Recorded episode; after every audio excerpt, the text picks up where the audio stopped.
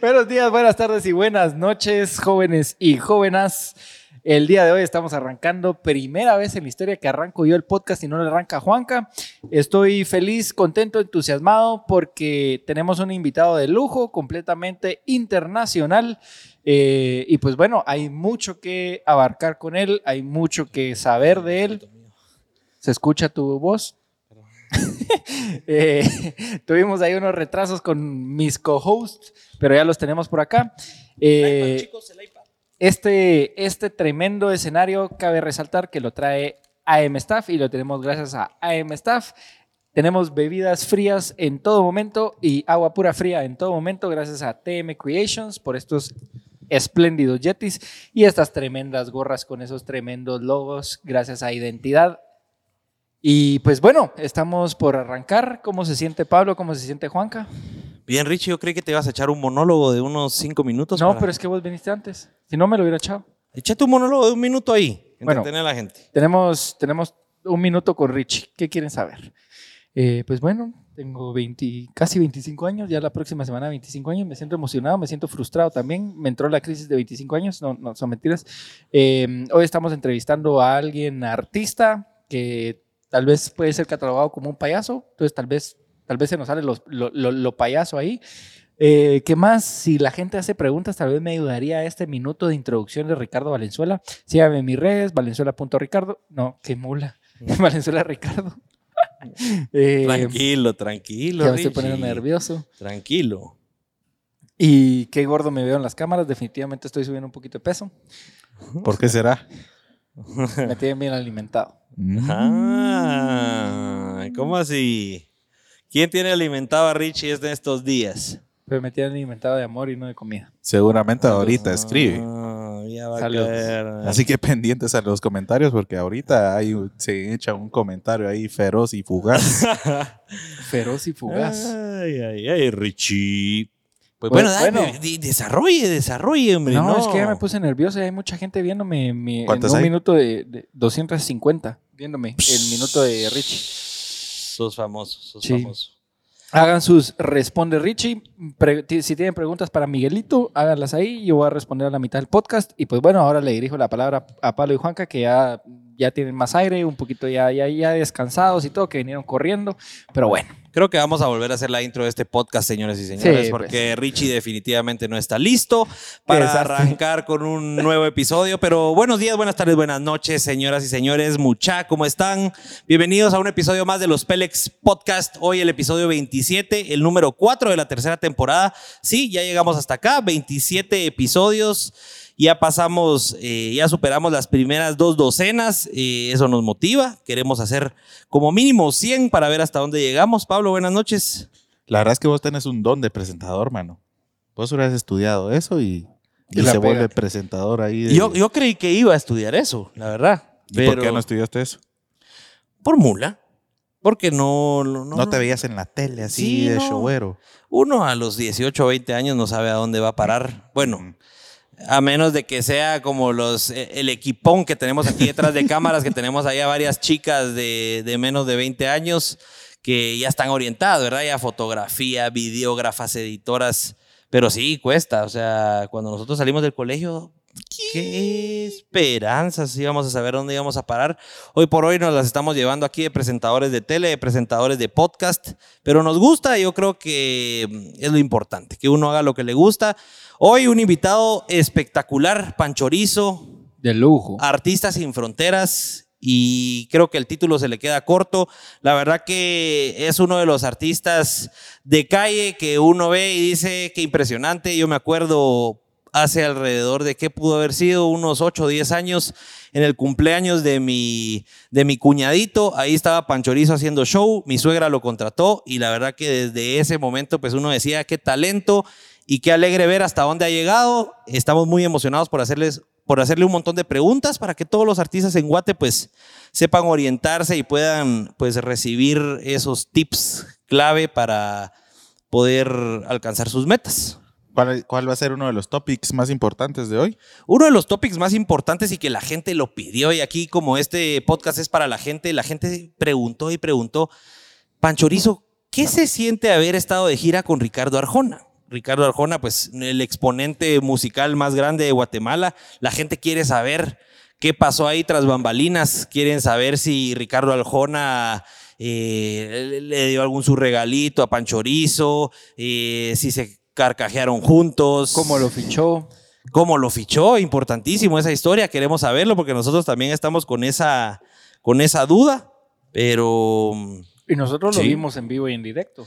nosotros lo vimos en vivo y en directo grabando ese concierto, justamente con Zenith Films, estábamos ahí apoyándoles y estábamos haciendo todas las tomas de dron. Y fíjense que cuando estaba haciendo ahorita la investigación para, para armar el, el episodio, Cabal estaba volviendo a ver los videos after movie del Circo Soledad Ajá. y escuchas la música y ves esas escenas y te, te Te llevan a traslada ese- a ese lugar. te traslada a ese lugar. Pero lo más interesante fue que la verdad que se sintió bien bonito recordar esa energía o esa adrenalina que uno siente en esos conciertos, sobre todo en un concierto de Ricardo Arjona donde toda la gente está cantando junto a él, donde toda la, donde te- tenía el estadio lleno y, y esa adrenalina, la verdad que no te la dan la mayoría de producciones que hacemos. Entonces fue bien interesante. No sé si ustedes se recuerdan qué sentimientos les causaba el concierto. Sí, yo no sabía si, si grabar o escuchar el concierto porque tenía que hacer O ambas. ponerte a brincar y a cantar Ajá. Señora de las cuatro Lo, décadas. lo que sí es que podíamos estar desde primera fila hasta la última fila, desde Sí. cualquier perspectiva, De ver ese escenario. Es más, con vos me eché la corrida, ¿no? Porque la señora de las cuatro décadas la Ah, cantaba sí. con alguien. Ajá, Y nosotros tuvimos que ir hasta el fondo a traer a la señora en cámara, la iban, era, era, una- era una escoltada así grue- grueso y corría la, la, la pobre señora y nosotros los... Ustedes iban a- escoltando ahí a la Sí, señora. junto con otro Así montón de parecía- parecía show. Parecía show. o sea, o sea, Cabal. era show. Sí, porque Cabal eh, eh, él la llamó y todo, la escogió y nosotros tuvimos que pegar la carrera hasta el fondo, eh, fotografiarla. y la todo. traían corriendo así entre como seis gentes ahí. Y ella feliz, me imagino. Abriendo las. Ajá. Como que Y ella las temblando, ¿no se acuerdan de la reacción de Ah, ella? no, De feliz. Yo creo que ni, ni se la creía. Estaba realizada, creía. estaba realizada. Realizada completamente. Y bueno, sí. igual, y para mí también realización al final de cuentas, porque estuvimos con Pablo también en el escenario. Vos estabas volando dron en ese, en ese momento. Sí, ¿Te cabal. acuerdas que nos subimos? Sí. Eh, para tomar cabal una canción nos permitieron. eh, y cabal nos subimos al escenario, veíamos, bueno, es increíble cómo es la cantidad de gente. Toda esa gente viendo. Todos los celulares. Ajá, sí, todos los celulares. Literalmente miras lucecitas por todos lados. Excelente. Y Brian Monzón dice, "Empe- hoy empecé a escucharlos, voy por el episodio 3, pues ya lleva unas sus nueve horas escuchándonos. cabal, bueno, Quería bueno, verlos y escucharlos en vivo. Buena onda, Brian. Randy España, ya estamos ready. Muy bien, Randy. Marleni López, saludos desde Pana. Saludos hasta Pana. Saludos el lago hasta más Pana, bello del mundo. El, el lago más hermoso del planeta. Y bueno, la audiencia sigue subiendo, estamos superando las 130 personas gracias a nuestros patrocinadores, como bien dijo Richie, AM Staff, TM Creations, eh, Identidad GT por nuestras gorritas. Y pues sin más preámbulo, para que la gente pues escuche lo que vino a escuchar, vamos con la intro de nuestro invitado y lo pasamos adelante. Sin pelos en la lengua. Bienvenidos al podcast donde se hablan las cosas tal y como son. Sin adornos y sin tanta babosada. ¿Sos feliz? ¿Te gusta tu trabajo? ¿Te han considerado un Pélex? Acá nos encantan los invitados Pélex, que se dedican a ganarse la vida haciendo lo que les gusta. Porque ahí, ahí está la clave. Arre pues. No quiero arrancar este episodio sin que Panchorizo nos haga un beatbox de introducción. Por favor, Pancho, el micrófono es tuyo.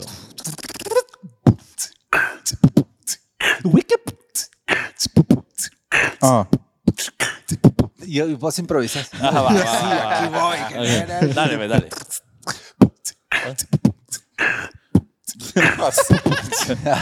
Oh, la Pancho. Estamos aquí Ah. en los Pélex. Bienvenidos al episodio 27, Ah. que sin duda estará al 100. ¡Boom! Eh, bienvenido, Panchorito. yo fuera rapero.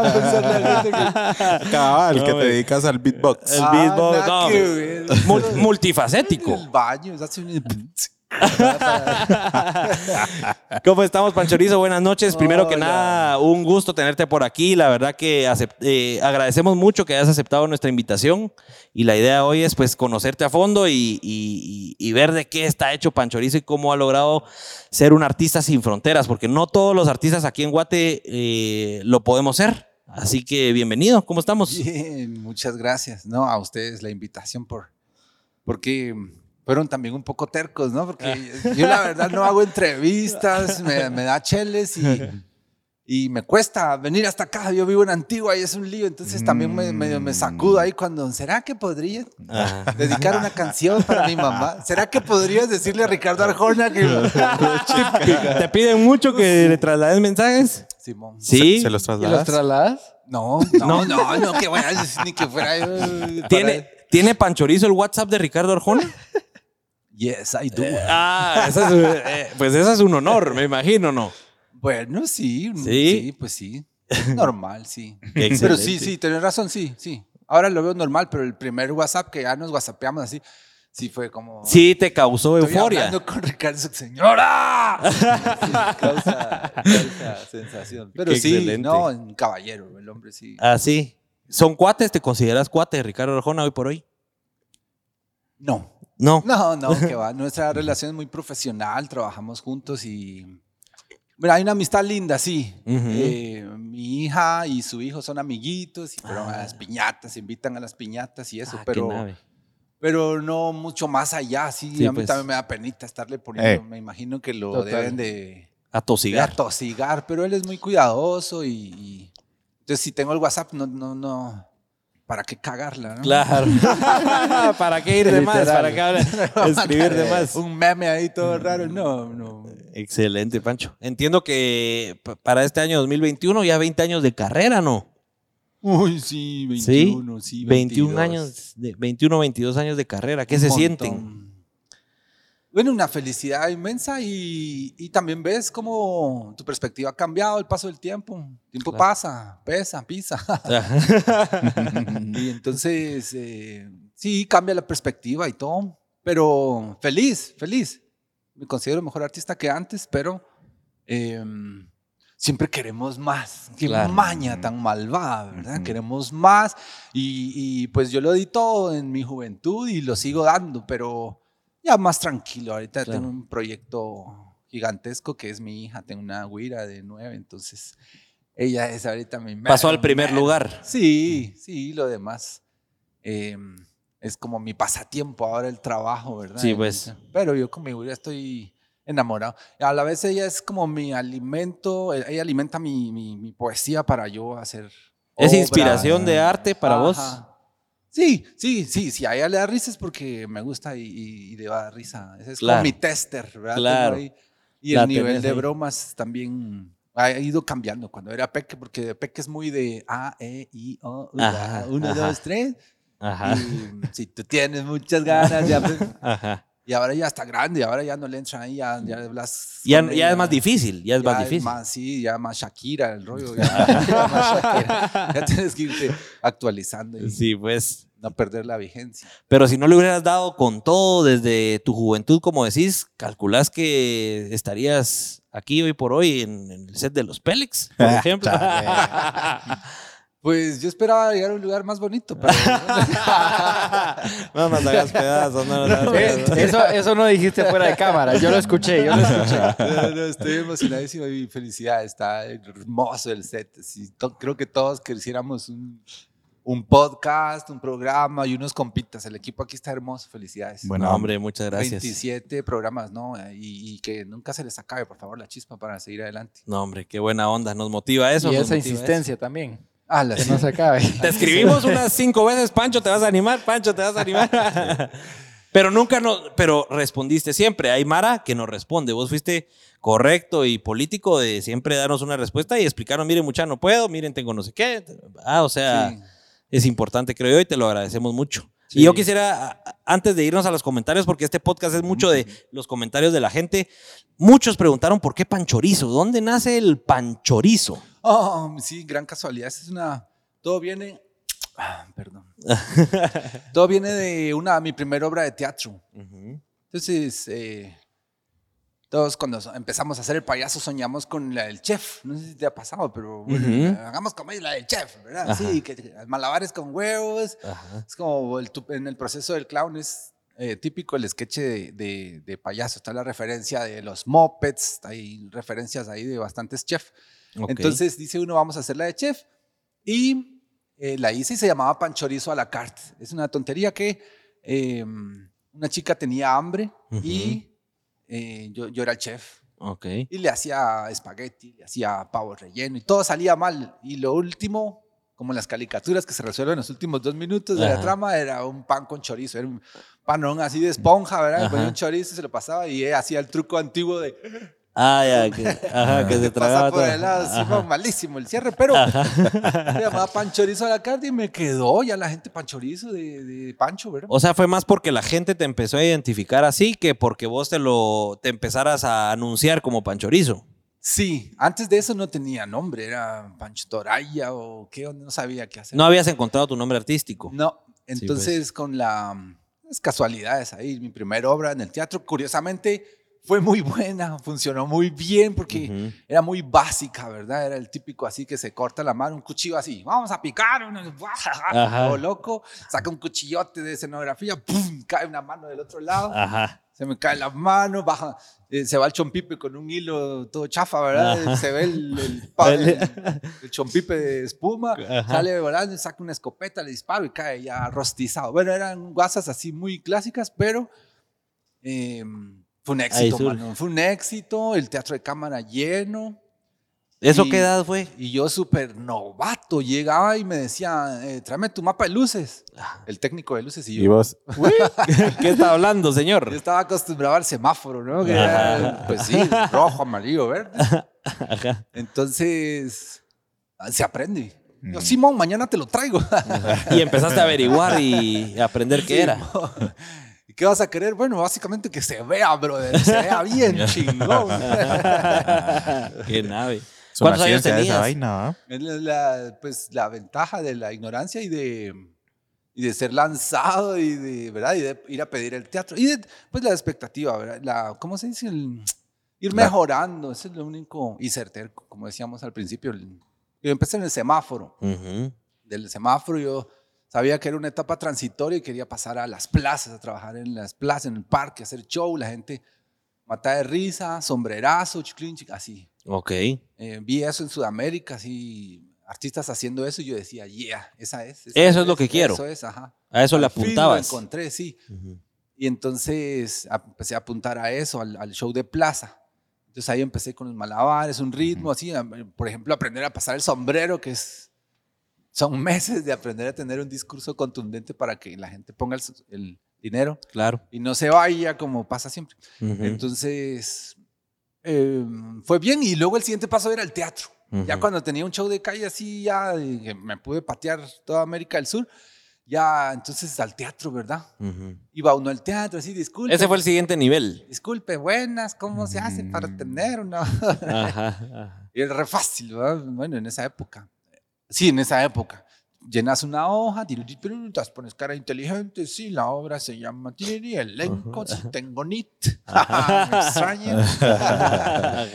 y ahora está más cabrón, ahora ya se mete Lipsa, se mete mm, espectáculos públicos y licencia. Ujú, ujú, ujú. No Te sé. ponen más trabas. Uy, sí, ahora está cabrón. Sí. Yo veo los patojos y digo, ¿cómo van a hacer? Un patojo que sale de, de la ENAD para montar un show ahorita. Mi gordo, digo yo, pobrecito, tiene que sacar unos 30 permisos. En cambio, yo fue poco a poquito, ¿verdad? Sí, Claro. que fui aprendiendo a patadas, pero ya sobre el show. Pero ahora te, si quiere hacer un show, tome. Y es una lista que vos decís, men, yo lo que quiero es actuar, pero para hacer eso tienes que ser súper burócrata, ¿verdad? Claro. Permisos. Y mucha plata, me imagino. Hay que meterle plata para que Sí. te den los permisos. Sí.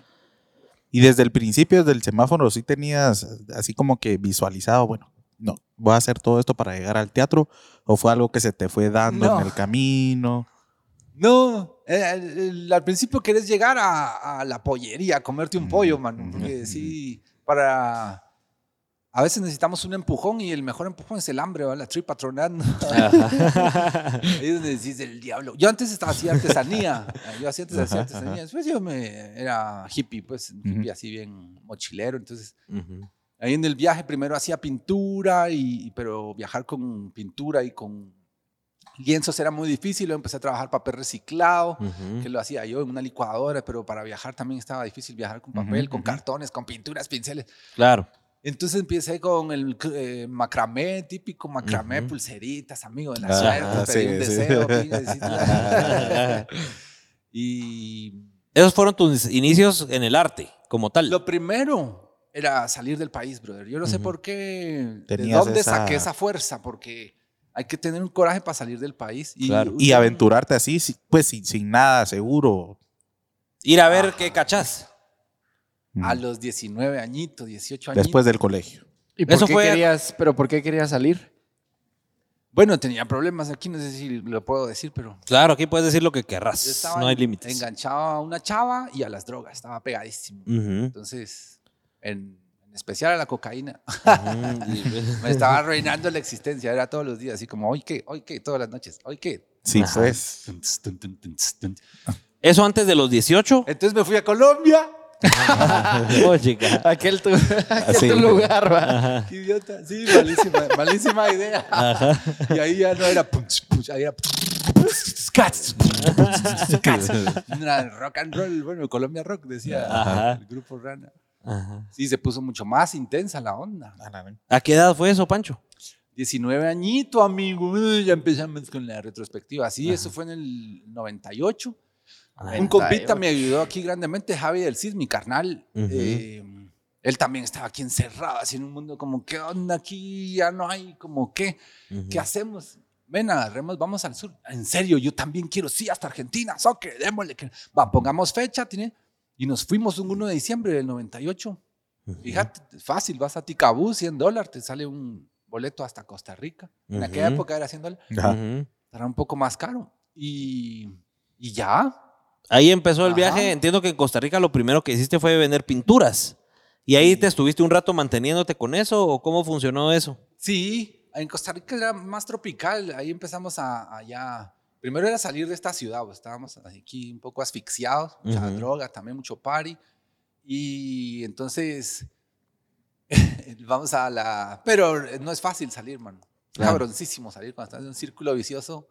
Ish, Y no tenés Cuesta a- más. Ajá, y no sos eh, cristiano, digamos. O, Ujú. No sos Ajá. me creyente. imagino que para un cristiano es más fácil, pero Ujú. para uno que es agnóstico. ¿Y no estabas atado a tu familia o a algo más que no, No. fuera la fiesta, amigos o drogas? Pa' colmo, eh, también rompí vínculos con la family. Sí, pues. Yo era inquieto desde por ahí los 15, me empecé a poner un poco pesadito, insoportable. Entonces, a los 17 mi mamá me ayudó y me dio una beca para irme a la pinga. Una gratis, beca. gratis, gratis. Becado. Ahí Vaya, sí, te becó, te me becó. becó. Y creo que ahora se lo agradezco muchísimo. Lo agradezco porque es que no había cómo, yo no podía. Tuve suerte también de no morir en el, en el, En el intento. en el cuando porque eh, es libertinaje lo que uno busca no libertad ¿verdad? pero cuando me di- me sacó cuando me fui me fue así es conjugación. cuando me fue me desboqué me desboqué verdad entonces ahí empezaron los problemas O entonces sea, ahí fue peor todavía. ahí fue peor sí no ahí empecé Ujú. que uno en casita todavía era así bueno Medio decente. los puritos ajá sí pero ya para Sin quien te estuviera viendo ahí diciendo. Un par de añitos después se volvió súper más Ujú. heavy el party. Entonces decidí ir a Colombia La a buscar más a party. sacar el, el doctorado. A sacar el A una doctorado. maestría. El doctorado fue en Europa. Me voy a decir, en Europa ya fue así como... ¿Y cómo te fue en Colombia? O sea, ¿ya había, ya había un ámbito artístico ahí o era pura chingadera de hippie y Bueno, ver qué pero- toca? Pero después de Costa Rica te fuiste a Colombia entonces. Sí, ese es un paso importante que me gustaría mencionar. Si alguien Sí. que nos ve quiere viajar, primero viajen, muchachos, sálganse del país, sálganse del país y, y rompan el círculo porque Guate es muy pequeño. No, no sé si lo han notado, por lo menos en el, En el mapa. en el, en- aparte del mapa, en el algoritmo, ¿verdad? Uno se queda aquí en un círculo muy pequeño. así. Una burbujita. Ajá. Ok. Y puede ser bueno, no, no, no es que sea malo, sino que está bueno salir y pasar fronteras, mano, pasar hambres allá en la frontera de, de Pilto Nuevo, allá en Ni- Nicaragua. ¿Cómo fue, ¿Cómo fue pasar hambre en Ipilto? De Pilto Nuevo. Contanos así una experiencia, la, la peor experiencia que te recordes. Honduras fue muy bien, íbamos así, eh, de dedo. Nosotros viajamos a dedo, eh, somos locos, vamos a dedo. De repente cruzamos de Pilto Nuevo a Nicaragua Ajá. y win, win, win. Y, y la gente mala onda, así, no da jalón y encima te dicen, pague, bu. Ajá, Oh. te, pa- te paran y te Pagado, pasan gritando. Entonces nosotros así como aquí los hippies no están muy bien vistos y no dan jalón y entonces eh, comienza a pasar el hambre, ¿verdad? Ya aparece entonces con una guitarrita pero sin pisto y, y sin saber tocar la guitarra, pues la guitarra Pues era como el símbolo, ¿verdad? tres acordes así rechafa. Y entonces ahí empieza uno a decir, no, esto está serio, ¿verdad? Hay que Claro. empezar a trabajar en un método para conseguir dinero. Ujú. Por suerte, nunca nos torcimos, nunca fue el camino del mal. Ay, sí, vamos a hacer que mire el teléfono de ese compadre. No, nunca, no. Nunca se desviaron a No, la no, no, legalidad. No, no, fíjate, teníamos como unos fundamentos morales eh, fuertes y no, nunca pensamos en robar o hacer bagradas. Ujú. No, te- eh, la onda era chambear, bonito, queríamos ser artistas, entonces, ¿cómo hacerlo? Entonces, la pulserita, la salvación. Ahí empezaron. Cuando no sepas qué hacer, haz una, una pulserita. Una, un macramé. Por lo menos así a los 18, 19, sí, sí enterneces a la gente con Claro. Total. Bueno, ya teníamos pasaporte, entonces. Y Costa Rica también hubo un poco de party, pasamos ahí en 99, en la fiesta del 99. Estaba de moda. Ujú. Daft Punk. Around the World. Y uno ya con Costa Rica ya me sentía trotamundo. Yo como, yeah, yo le voy a dar la Viajero vuelta. del mundo. Ajá, yo ya. me- Ya habías sí, viajado por solo todo el teníamos mundo. como 500 kilómetros encima. Ajá. Ajá. Pero. Y ahí hicimos un poquito de plata, empezamos a ver lo de la artesanía, el- el- las pinturas, íbamos a los hoteles, ya así como te pinto un mural aquí bien chingón, brother, así rollo del, del agua, Ujú. rollo animalitos, cangrejos, estrellas de, de mar, así. Y, mm, y en una juntadita de plata agarramos, porque eso está cabrón saltarlo, no sé si actualmente, pero pasar a Colombia es duro, mano. Atravesar de Panamá y ya llegar a. es mucho más difícil que la distancia. Hay una frontera política ahí que nos tienen separados de Sudamérica bien fuerte en el- la, la selva del tapón del Darién, Ajá. Panamá. Entonces de Panamá a Colombia hay una selva, no hay carretera, no hay ruta de eh, naval, no hay barcos que uno diga, hey, voy para Colombia, disculpa. Ajá. Y avión no era opción. No money. Ajá. no. No money, no nada. ¿Y qué hicieron? ¿Qué hicieron? Entonces, sí, tomamos una avioneta, no me acuerdo, estaba muy loco, era como de Puerto Colón a San Blas, Puerto Valdía, Puerto Valdía, un barco de dos noches, Ajá. masacre, mano, masacre, dos noches en alta mar. ¿Pero qué? ¿En, en malas condiciones? No, el alta mar es alta mar, mano. Ajá. Ahí sí. O lonas y creías que ibas a quedar náufrago. Pues tuvimos suerte, no hizo mal tiempo, pero esa onda se mueve así, ahí es donde el barco se mueve así, y donde la pantera rosa comienza a hacer... Ah, la y la mitad de la tripulación está vomitando y la otra mitad está muriéndose del sol, porque el sol ahí es súper fuerte, Ah, bueno, arran- es alta mar, ahí no hay sombra, no hay nada. Y se te secan los labios y toda esa onda. Pero lejos de eso, mentalmente decís, puta, estoy en medio de la nada, nada, o sea, Sí te pega fuerte. era un barquito, ajá, mentalmente era muy fuerte. Bueno, un amanecer se ve en, en el horizonte Cartagena de Indias y así llegamos a Colombia. Put- Champions. Tal cual conquistadores. Champions, sí, porque Bueno. era un barquito de carga así de tercera categoría y, y, y lo logramos, pues, Colombia. Eh, yo me imaginaba Colombia peque y que sí, Ca- Cartagena es un Nueva York, pues, es un- uf, rascacielos y todo, tienen así, no, Es increíble. increíble. Solo. Cartagena, pues, y ya Solo después, Cartagena. ¿a dónde viajaron? A Colombia. Ah, esos tiempos, man. Recordarlos, recordarlos Man, que a la gente que le En interesa. esos tiempos era indispensable un mapa. Ajá. Sí, sí, sí. Total. El mochilero, así, espérate. ¿A dónde vamos? Ajá. Ustedes, tu, tu, tu, tu, y y no te, no te hallás. Y entonces, una belleza, muy romántico, ¿verdad? Muy Ajá. romántico, así decir, yo quiero ir a Argentina. Está la Ya chingada. son como 7 mil kilómetros para llegar a Argentina. Jesús. Está cabroncísimo. Pero bueno, nos duró tres años el- la, la odisea. Ujú. Y lo más difícil fue salir de Colombia, porque estábamos bien pegados. Colombia es muy divertido, muy alegre, la gente es muy simpática.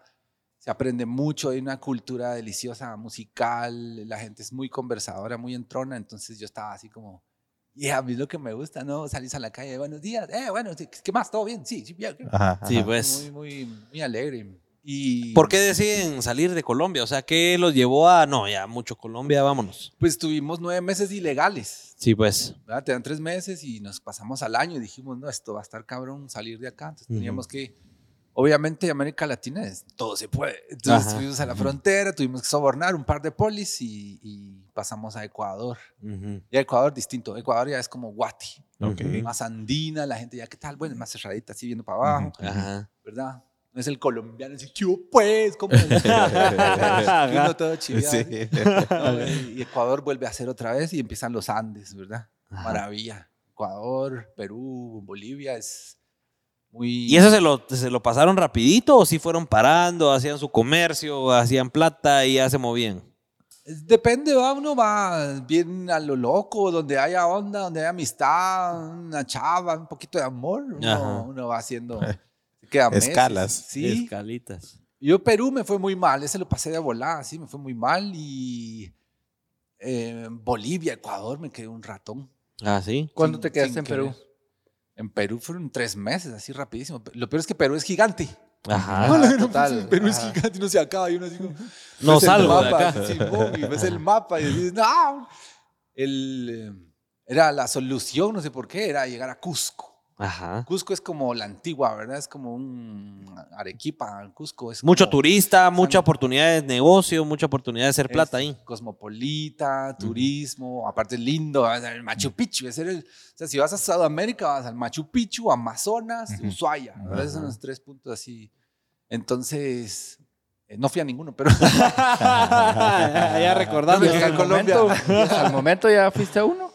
sí, sí, bueno, estuve cerca del Amazonas, ahí en la parte de Perú, estuve en, en Colombia también. Pero. Amazonas profunda, Así. Brasil no, está pendiente. Sí se puede hacer un viaje a las Amazonas profundas de Brasil. Sí hay oportunidad Sí. de conocer. Sí, bueno, que pasa que la visión ahí de que te va a salir un Ajá. indígena con lanza es, Es un mito. Es un sí, una, O una anaconda así. un prejuicio la anaconda que te va a quebrar los huesos. Ajá. Eso estará muy adentro. Eso está más para el Pantanal, Ajá. está con Bolivia, ¿verdad? el Brasil del sur. Pero el- la, la Amazonía mm, es moderna y tiene ciudades grandes, más grandes que la Capi de Watt. Entonces ahí es como uno comienza. Uta, una ciudad de 15, 20 millones. Claro. Manaos, eh, son ciudades gigantes ahí en la orilla del Amazonas. Entonces, Y uno no sabe ni que existen. No, pues, no es que va a ser una lanchita peligrosa con pirañas. No, son barcos así inmensos. En el Amazonas no le ves el otro lado. Es un... No hay cositas ahí, hay que irse de mochila. ¿Llegaste, Bueno, llegaste a Argentina? Llegué a Argentina, sí. ¿Y cuánto tiempo te disfrutaste de Argentina? Porque era la, la meta. Ese me fue muy mal. Tuve una situación ahí, estaba yo enamoradillo en Bolivia. Entonces entré, salí, llegué a Buenos Aires, visité dos amigos y salí. ¿Seguías con tu cuate ahí? A- me apavora, me sigue apavorando Buenos Aires. Buenos Aires es, una, es el París de, de América, ¿no? Bueno, Santiago también está de Chile, está cabrón. Y DF, México. Pero son ciudades donde vos como payaso, como cirquero vas y vas a encontrar mucha gente haciendo lo que hace y muy buenos. Yo personalmente prefiero evitarlas.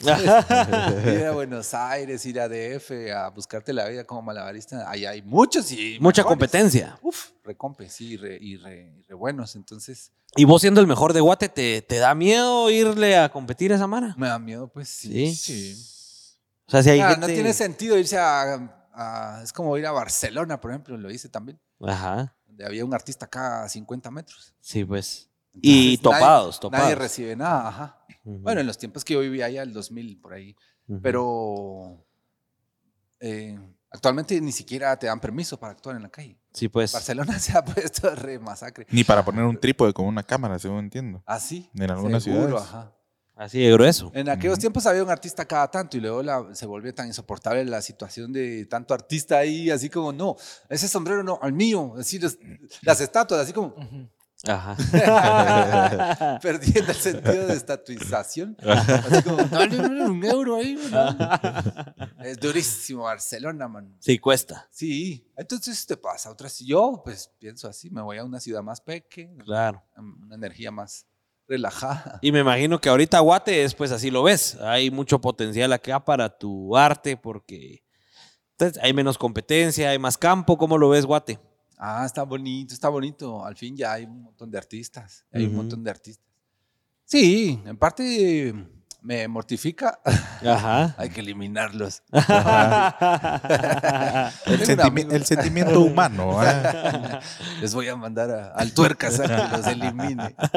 No, mentira. eh, el mejor soy yo, obviamente. Entonces, no, hay- no mentira. El Juan casi que ajá, sí.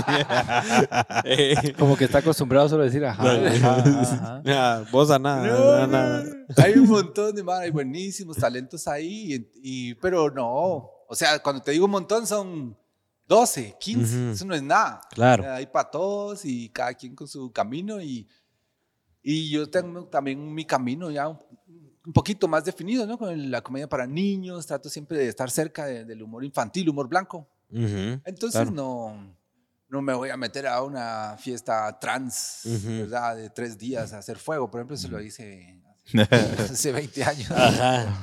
Sí, pues ya conceptualizaste un poco más a dónde vas y qué es lo que querés hacer con tu arte. Eso te iba a preguntar, cabal, ahorita. ¿Quién es tu público objetivo en estos momentos? Pues los peques. Los ¿Y, peques. eso, ¿Y eso crees que influyó tu hija?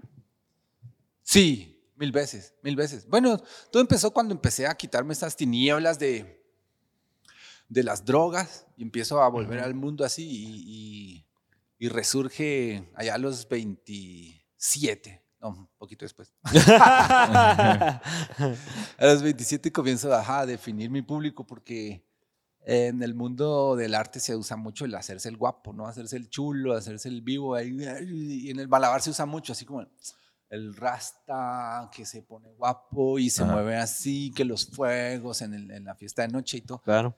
Yo estaba un poco cansado de ese circuito que no me daba mucha plata, hacía mucho party, mucha droga, un mundo oscuro, siempre te desvelás, siempre hay incidentes, hay alcohol de por medio, ¿verdad? Entonces Claro. puede haber un accidente, incluso hubo accidentes. Entonces, eh, y comienzo- ya no encontré satisfacción en eso, sino actuar de día, los domingos, piñatas. Ajá. Y empecé a encontrar un placer ahí de hablar con los niños y- y Y que no te daba goma.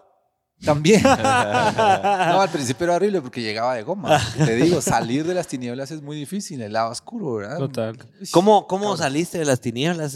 Me, me- me surge la duda, ¿cómo saliste de las drogas? Ah. ¿Cómo, ¿Cómo saliste de ese lado oscuro? Solo tal vez antes de pasar a ese capítulo, eh, complazcamos a la gente un poquito respondiendo sus preguntas. Eh, yo- Bueno, ¿Eh? dale, cortame la pregunta más importante del show. Sí, no, es para que la gente, para, Mira así, que- para mira crear que- expectativa. Mira que Dale, hasta dale, tus dale. propias Sí, sí, sí, amigas. me parece, me Ah, parece. Ahí ya me la vendiste, Sí, ya me la vendiste. pero- porque después, métete más a hablar.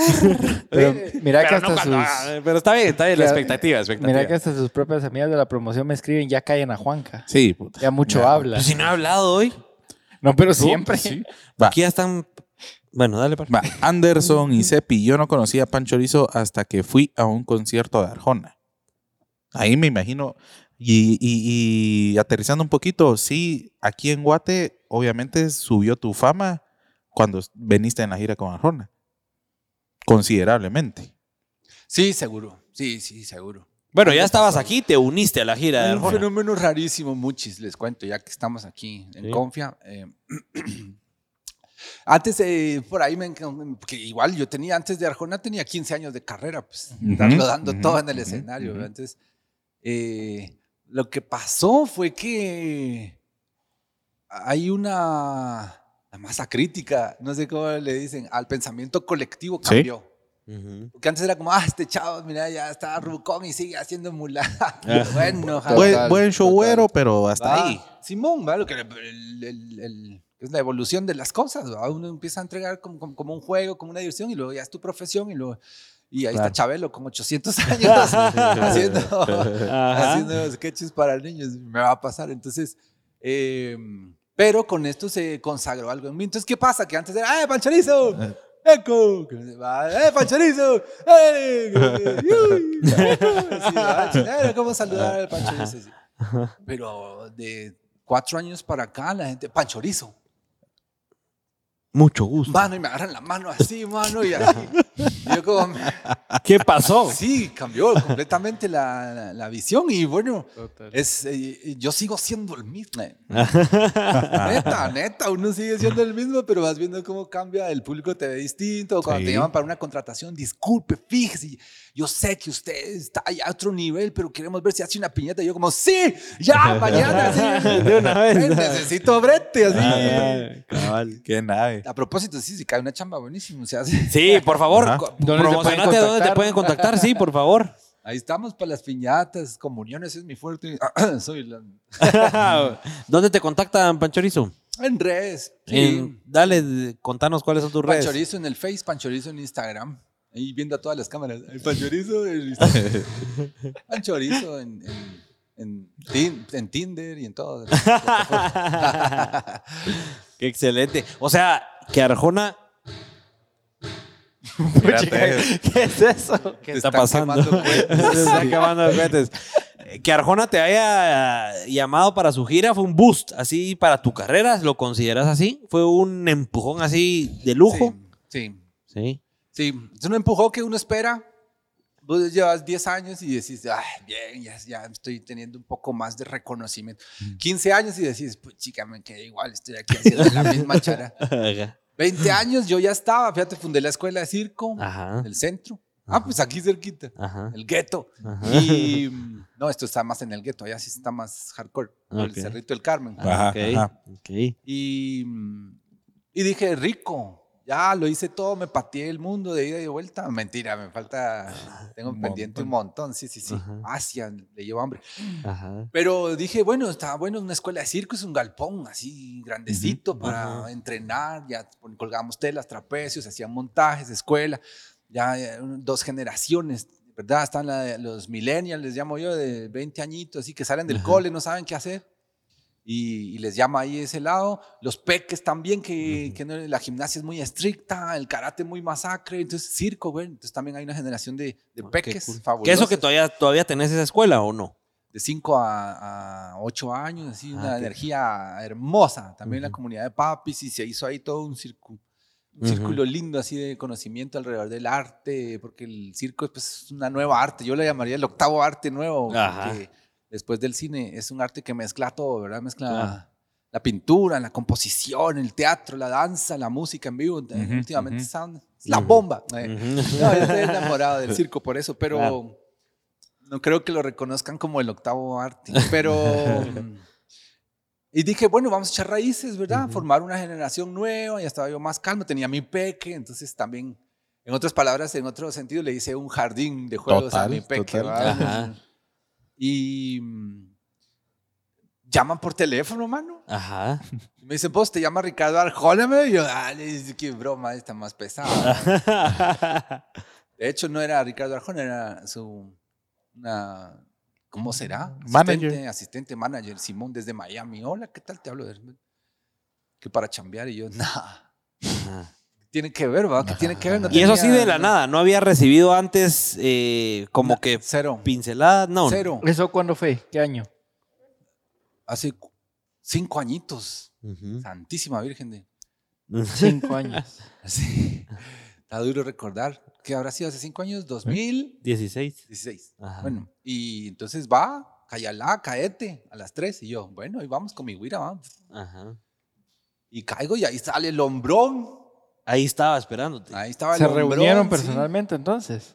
Sí, De una en la primera. sí, ya la llamada ya era, era lo que yo no entendía. ¿Qué onda? ¿Es un casting, una prueba o qué? Pero en estos tiempos ya, si alguien quiere ver tu trabajo, está en las redes, te conocen. y- Claro. Ya solo es de decidirse.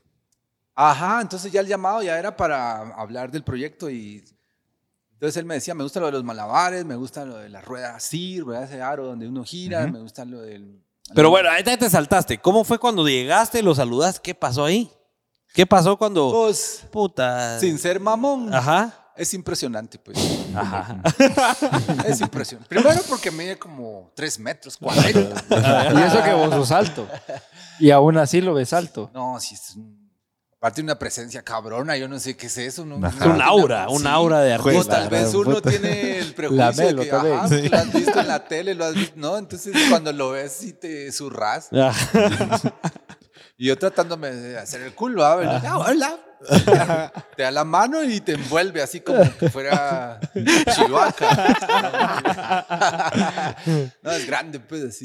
Y Y en ese momento pensaste, bueno, voy a ser serio aquí o no, voy a ser yo así cómico. ¿Cómo pensaste en actuar ¿En qué, así? en qué papel te metiste? no, transparente, Ok. como estamos ser aquí. yo. Sí, no, no, no soy tan, tan multipersonaje como Como para. Tenemos mucho gusto. My name is Panchorizo. No, normal. Y, y él hacía el trabajo. El hombre es bien obsesivo con el trabajo. Sí, ves. Entonces, No se va a ir por las tangentes. Ujú. Pues llegué con mi güira, la saluda en buena onda. Mi güira está en esa etapa que se esconde detrás del pantalón de vos.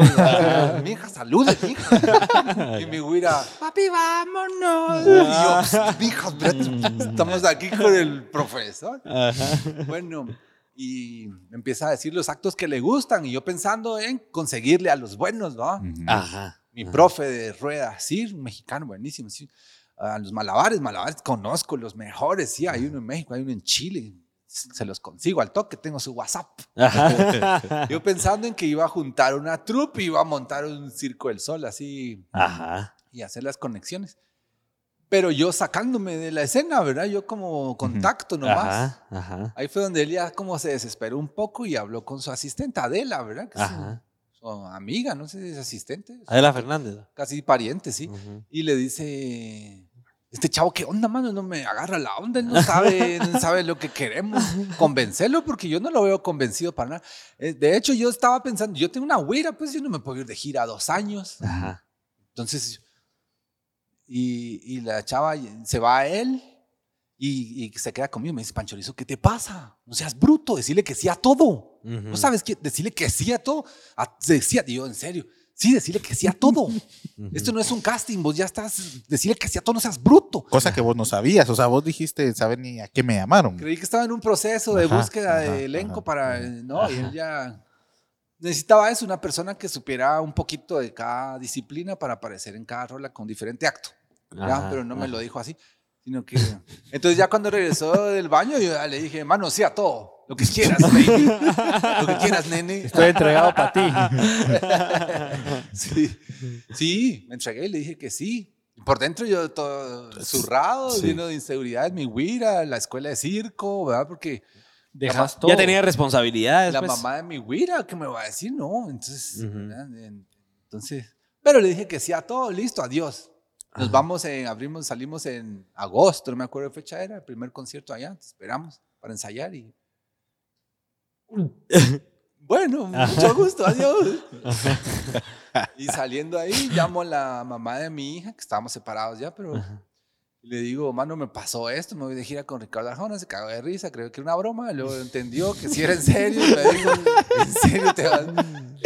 Y me dice, dale con todo. Te apoyó. Te Me apoyó. apoyó, me dijo, sí, yo me quedo con la peque y vos dale viaje ahí. Eso es- son unos suertazos, man, unos ¿Eh? suertazos. Yo insisto que ya me gasté mi suerte porque ya Ah, se acabó. claro. he tenido un par de suertazos en la vida, sí, que, que digo yo, ay Dios, que todavía me pasen cosas, ¿verdad? porque Ujú. siento que ya me gasté mi suerte, man. Por eso cuando hay oportunidades Las agarras. hay que agarrarlas, sí. Como la de Ricardo Arjona y la de los Pélex, me imagino. Los Pélex, sí, es- sí, marca un antes y un después. antes estaba mal y ahora estoy peor. no, chingando, chingando, chingando. Te estás chingando, Richie. ¿A vos? Otro invitado que chinga a Richie. no. Va, Oaxaca, ¿podemos seguir con las preguntas del público o están Sí, ansiosos? Sí, sí, sí. Preguntemos y después vamos a seguir un poquito con la historia Sí, de Ricardo fijo, la Arjona historia- porque la gente está Ah, picada. Esto con- solo comenzó. Ese es el inicio. comienzo, sí. Bueno, sí, me Estás voy, armando la película Sí, aquí. sí. Sara de Samayoa dice, saludos a todos los Pélex. Chipus Palmieri, hola Pélex, por aquí presente. Y una preguntita rápida, Pancho Rizo, que le hacemos a todos los, nuestros invitados. Pancho Rizo, ¿te consideras un Pélex? No, para nada. Para nada. No, hay No, que contar, hay que contar la historia Richie, de contemos la historia, por favor. Eso me hace falta, sí, contar la historia. No, de Pélex. sí. Así en resumen. Yo, yo, yo creo que te- sí te vas a catalogar como un Pélex, porque al final de cuentas a nosotros nos catalogaron como Pélex porque nos dedicamos al arte. Eh, al final estos hacen videitos, estos hacen fotos y así se quedaba como Ah. tal. Así como que, ah, estos agarran una cámara, le ponen Exacto. grabar ahí. ¿Y de qué- pero ¿y está. de qué trabajan? Ajá, sí, ¿qué es lo que de, qué verdad viven, es? de qué viven al final de cuentas. Entonces creo que, creo que al final de cuentas sí aplicás a ser un Pélex como nosotros porque nos tachaban como Pélex. La Mara decía que Pélex aquellos o Qué que rico, peladera. así. Exacto. Ya entendí, gracias por ponerme en contexto. Bueno, pues sí, soy más Pélex que nunca. Excelente. Qué nave. Ahora, Gio Kwan, muchacho, unos cracks. Muchas gracias. Enrique Herrera, saludos a Panchorizo. Hace seis años recuerdo que llegó junto a su hija en donde yo trabajaba. Era una empresa de diseño en San Cristóbal y yo le imprimí los boletos que él vendía para que fueran a ver su show. Muy humilde y persona de buen humor. Qué orgullo hasta dónde ha llegado. Muchos éxitos y bendiciones. Tuve el honor de ir a ver uno de sus shows y fue de otro nivel. También soy fan de los Pélex. Todos mis miércoles ya apartados. Qué buena onda. Kike. Buena onda, Kike, por estar aquí online. Karina Roma, qué buenas entrevistas. Adrián, Kevin y ahora Panchorizo. Me llega, sí, solo buenas entrevistas, solo buena gente traemos. Marian Cruz de León. Saludos, cuñadito. Te de faltó el del Gio Kwan, el de hasta arriba. Ah, sí, sí, sí, perdón. Gio Kwan, eh, es que hizo dos, ¿va? Sí, sí, sí. Ok. Gio, Yo Kwan- Juan ha hecho un montón. Gio Kwan, Panchorizo, ¿será que le podés preguntar a Arjona si me firma un disco? seguramente, seguramente eso fue cuando estábamos hablando de eso, hace 45 Sí, minutos. Marian, de, Marian Cruz de León, saludos, cuñadito de mi corazón. Te quiero intensamente y te admiro Oh. un chingo. Marita. ¿Sí la conoces?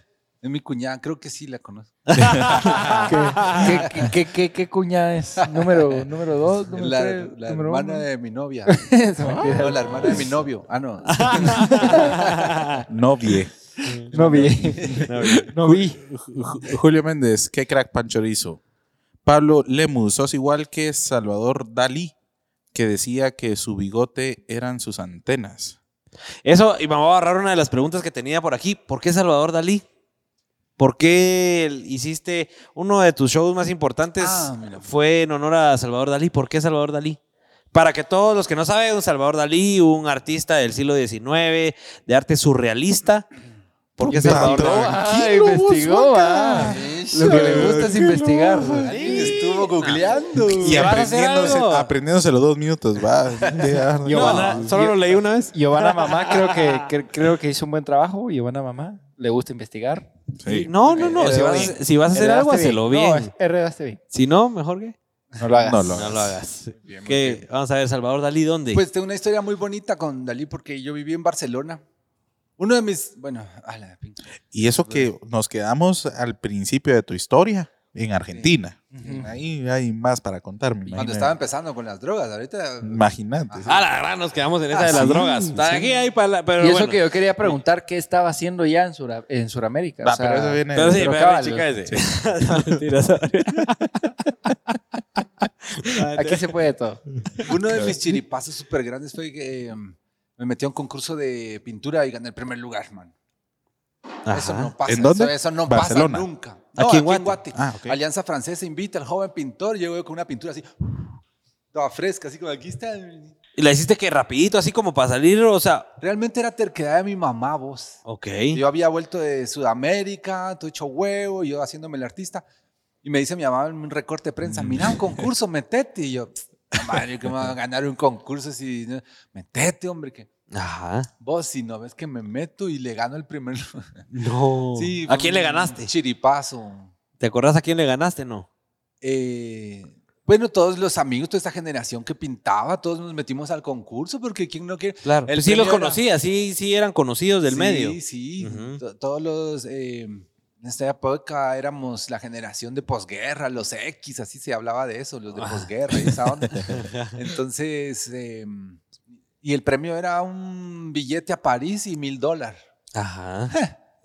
Imagínate esa fila. Obvio, el Por último día, ¿va? Cierre de recepción, 25 de julio y la mara el 25 de julio ahí, Ay. todos planchaditos con su cuadrito. Ajá. Y, mano, le pegué al gordo. Fue un chiripazo así gigantesco porque... Esa, es que, esa calculas que es la otra suerte que decís que tuviste. Exacto. Ajá. Esa es una de, de mis... Y me fui a París. Es el- el- la idea es que vayas un mes a conocer la Torre Eiffel y la onda. Yo me quedé un año de hippie allá, pues, porque venía yo, Aprovechaste. venía yo un poco malandrín de Sudamérica. Yo venía así que... Malandro. Ajá, pasando el, pasando el sombrero por todas partes. Ahí hay 10 personas. Ok, ahí va el show. Y les hacían... Estaba bien buscavida yo. Y- Ajá. Y, entonces me quedé allá aprovechando. Ay, se me olvidó que estábamos hablando, disculpe. Sí, de, de, de- Ah, me quedé a vivir en Barcelona, me fui a Barcelona porque... Y en Barcelona eh, voy a trabajar al semáforo. Estaba dura la plaza, en invierno nadie va al parque y si van nadie... Pero se queda. Barcelona fue un, un resultado de que te ganaste eso, fuiste a Francia y te quedaste en Europa, ¿verdad? Tenía amiguitos en, en- en Barcelona y me quedé ahí a vivir. Ok. Aparte vendían drogas, entonces era como... Todavía seguías metido ahí en Ay, ese, en ese ahí rollo. Bueno, ¿y esos Ahí amigos los fue el- tenías desde ahí- acá o ahí los fue el fuiste a hacer doctorado. Ahí fue el doctorado. Fui a reventar la cabeza ahí, qué vergüenza. Niños, no hagan eso nunca. No, sí, perdí mucho tiempo. Pero bueno, eh, entre el par y eso también estaba experimentando en la calle, shows, entretenimiento, fuego, fiestas, niños, fiestas, fiestas infantiles, ahí bien descubriendo yo ahí, bueno, tenía 22 añitos, estaba. Claro. Y cada día tenía mi paquete de maquillaje y cada día me pintaba diferente. Ajá. ¿verdad? Que puntitos, que un antifacito, que todo de mismo, que todo así. Mano, y yo sentía que nada pegaba, pues la gente Ujú, allá, ujú. como te digo, había mucho artista, la gente como, ah, un artista. O sea, ya hasta les- se lo- los esquivaban. Los esquivan. No digamos el catalán que vive ahí cerca de la Rambla, Que es como, Lo, todos lo los detesta, lo no detesta. puede llegar a su casa porque hay un ruedito aquí, un ruedito acá. Entonces, Ajá. y un día ya así medio desganado, no me salía bigote. Y hago por joder, wink, wink, y me pinté el bigote, Ajá. fíjate. Ajá. Y en la calle era otra onda. La gente así, ay, el bigote. Ay, el bigote, mira el bigote Dalí, ¿verdad? Porque Ahí es- pegó. Es como la ciudad de Dalí. Entonces alguien con el bigote de Dalí les parecía, por lo menos en el 2000, les parecía divertidillo y me abría puertas para yo hacer mi show. Y, y me abrió puertas y dije Qué yo, esta es, increíble. el bigote, esta es. Ajá. Fue en el 2001. Bueno, y que sí tenés un parecido a Dalía con el Con la bigote. cara de loco así. Sí, o sea, sí hay un parecido, pues. Creo que me imagino que el bigote más que tenés un parecido. Mira, vamos a ver, pon, pon- pon- pon esa cara, Panchorizo. Hazle. Más o menos. Sí, no, yo creo que sí. Y entonces Bueno. ahí te diste cuenta de que ahí era. Me encantó y, y- y, pues quería hacer, empecé a pensar también a hacer un show representando a Dalí, que sea divertido y todo, y lo hice, claro, como 15 años después, pero, pero sí, ahí decidí que el, porque el, el- el payaso, digamos, ortodoxo usa la naricita roja, y a mí la naricita roja no me entra, mano, no, nunca, Ajá. Nunca lo has usado. nunca me gustó, no me apasionó, así, entonces voy a un curso de, de clown y con- todos con la naricita y yo... Ajá. Que vos, vos contabas una vez que la naricita roja del payaso es la máscara más pequeña del mundo, ¿verdad? Ajá, así se defiende ella, ¿verdad? Que es tu máscara, es como con una nariz, ya estás transformado. Mentira, a mí no me parece eso. Y ahí te tiraste por el bigote.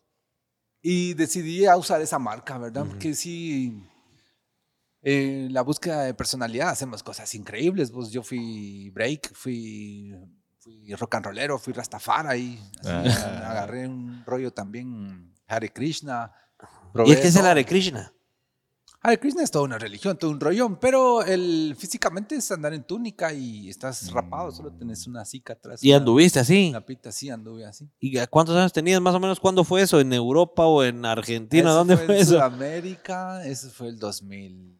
2000, 2001. Sí, pues. El 2000. Ah, no, ustedes son patojos, va mucha Sí, teníamos tenía diez- nueve ocho años, ocho años. El Richie tenía Ay, dos. qué ternura. Sí, sabes que me llevas como cuatro, ¿va? Tenías como dos. Vos me llevas menos, pendejo. o sea, ¿cuál es el fin? Bueno, uno ya veía Barney y el otro Claro, Sí, pues. qué En el interesante. 2000, yo en mi época era a ver dónde nos partíamos la madre, ¿verdad? ¿Dónde Ajá, iba a ser claro. el party? En el 2000 se rumoreaba que iba a colapsar el sistema, la Matrix, eh, veíamos Matrix, veíamos. eran los tiempos de Matrix, tiempos de Daft Punk. Era una locura el 2000.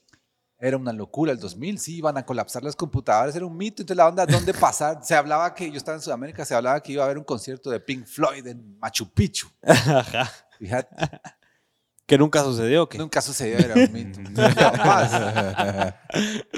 Marco Dávila Ruiz dice, qué increíble historia la de Arjona. Oírlo así eriza la piel porque él siempre tan sencillo y trabajador. Dice Julio Méndez, la primera vez que vi a este crack fue en do- 2015 en el festival Soñé Futuro. ¿Te recordás de ese festival, Panchorizo? Uh, sí, Tecpan. ¿Sí? Claro, sí, no estoy tan rayado, todavía me tengo un 10% del disco duro. de- Yo me acuerdo de haberte visto antes en, en- en algún festival que hubo en los museos de Zona 13. ¿Ah? Excelente. ¿Te acuerdas aquellos gentíos ahí enfrente del Museo de Arte Sí. Contemporáneo? Buenos públicos. Una maravilla, sí, la gente en los parques, la gente al aire libre. Ahora está de moda por la- el confinamiento y la... Pero eh, es lo mejor que puede haber, eh, ¿verdad? Activar los parques, las plazas, los festivales, eh, conciertos. ¿Le apostás a eso, Panchorizo? Que, Sí, que sí, sí, por ahí sí. va. Hay un lado político que le crece a uno, ¿verdad? Con el tiempo y Claro. no quiere decir que, que vas a activar en política, sino que desde tu trinchera puedes accionar y, y ahorita, por ejemplo, se está accionando mucho el espacio, la, la activación de espacios públicos y ¿Estás vos ahí pusheando para que suceda? ¿Estás ahí aportando? He, lo he podido, he intentado, pero no se puede, está prohibidísimo. hombre. Ni Prohibido. porque seas el cirquero de Arjona. ahí no, sí, no, no, no, espectáculo. Bueno, no sé cómo se llama. el, eh, allá en la antigua, el departamento Ajá. de espectáculos públicos, pero ya me dieron un no rotundo así. Entonces, yo pidiendo el permiso. Pidiendo el permiso, diciendo que se puede hacer bien, ¿verdad? Así con Claro. mascarilla, con distanciamiento, sonido, plazas públicas y todo. Pero es que la antigua estaba en rojo desde el principio. Claro, no ha parado. Ajá, entonces me, me- me rechazaron. Claro. Entonces estoy actua- actuando en estos también eh, espacios muy bonitos, estas fincas que se han Ujú. abierto y te venden la Ujú. pizza, cerveza artesanal y Sí, sí. es un ambiente riquísimo. También Si tenés shows ahí, los puedes promocionar. No, muy no- international. Puedes aprovechar. Fíjate que estoy creando un show Dale, que me dale. tiene sin me tiene bastante inquieto, no puedo ni dormir, Ujú. porque esta vez estoy tratando de hacer pero ya está también se lanza uno, Sí. ¿verdad? Ah, sí, sí. Eh, un Shakespeare, estoy haciendo Hamlet, Ah, ok. esta tragedia clásica del hombre con el cráneo diciendo ser o no ser. Ajá. Ese es el cuadro así que lo quiero hacer a cuatro metros de altura. Qué Estoy haciendo ese, ese montaje también para que sea divertido, para que sea para peques, porque el Ajá. tema central es la muerte, ¿va? Ajá, Entonces, claro. ¿cómo abordar eso? Me trae loco, pero... Qué virgo. Porque ahí tienes sí, que sí. ponerte creativo y transformar. Claro, y que los virus no queden así como Traumados. ¿verdad? ¿Pero qué es un show que vas a hacer próximamente? Sí. ¿Y ya lo ah, puedes anunciar aquí o todavía está armándose? Sí, estreno el 24 de octubre. 24 de octubre se estrena en Caoba Farms. ¿Y estamos invitados? Caoba Farms, no, ¿Los por supuesto que no. Qué onda, qué onda. Por supuesto que sí. Por favor, llegaos.